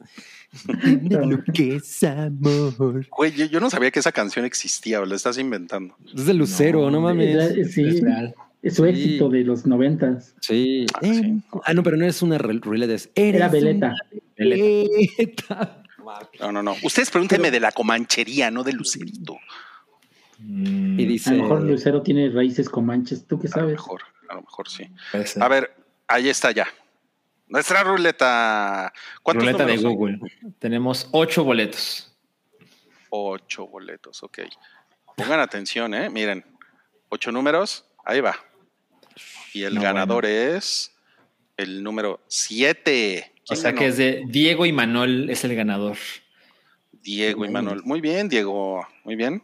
Felicidades. Felicidades. Uh, Una, un aplauso. A ver, Cabri, creo que te está tapando el Predator. A ver, asómate. y además me está enseñando el taparrabos. sí, hazte un ladito, Cabri. Ahí está. Ah, qué chingón. Oye, Diego, este, bueno, man- man- mándanos por favor tu, tu un, un correo, un correo a contacto arroba paiki.org. ¿Quieren, quieren, quieren que se los ponga en, en, en la pantalla? Sería buena idea. Estaría bueno. Mira, lo- Ángel bien. Soria dice, pues Lucerito se ha sido captada cazando animales. Sí, es cierto. Es cierto, no mames. Predator contra Lucero. Estaría No chido. mames. Y Lucero con, con- en trillizas para que sea un poco más pareja. Ándale, ándale. Me encantaría eso. La, la película puede ser que el depredador es el guardaespaldas del lucero. Claro, No mames. claro. No mames. Bueno, pusieron depredador contra el guardaespaldas de Lucerito. De poner. No mames. Ok, bueno, Diego, ahí está el, el mail, por favor, mándanos un correo para mandarte de regreso tu código de seischelas.com.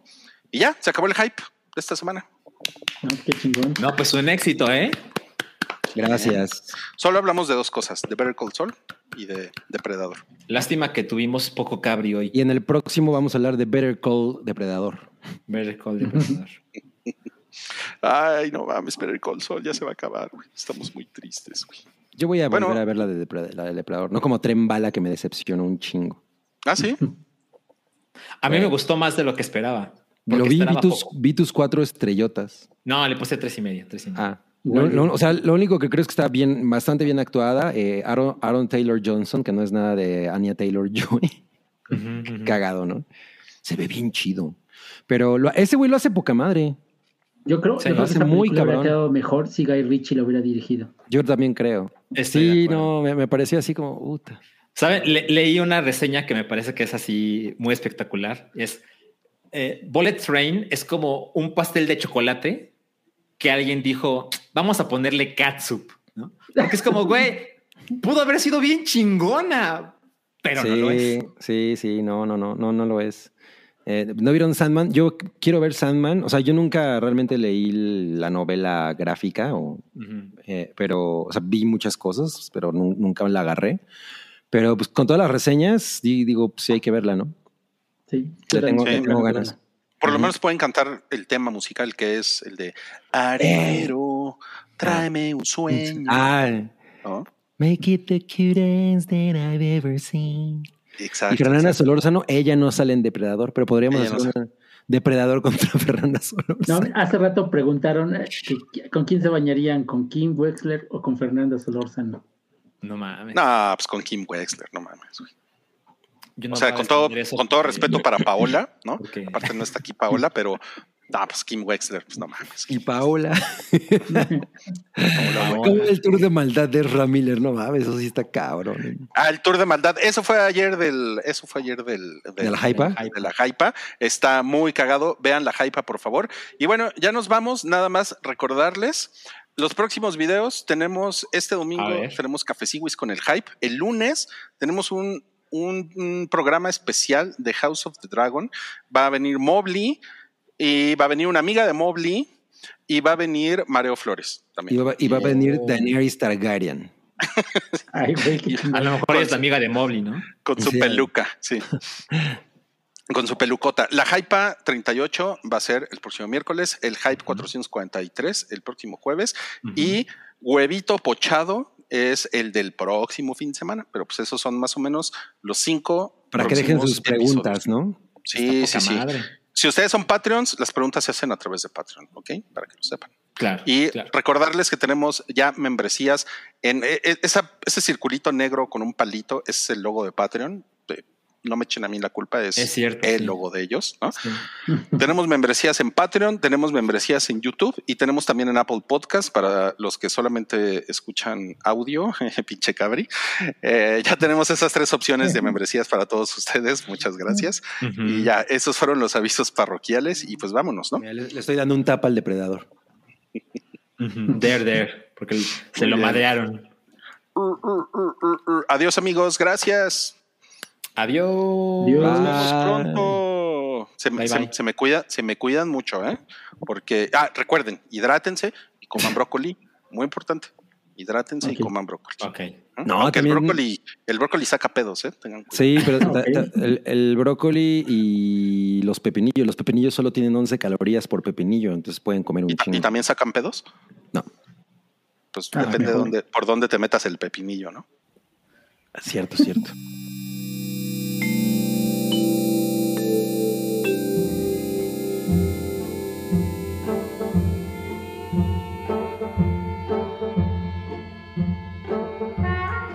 Tu apoyo es necesario y muy agradecido. Aceptamos donativos para seguir produciendo nuestro blog y podcast desde patreon.com diagonal el hype.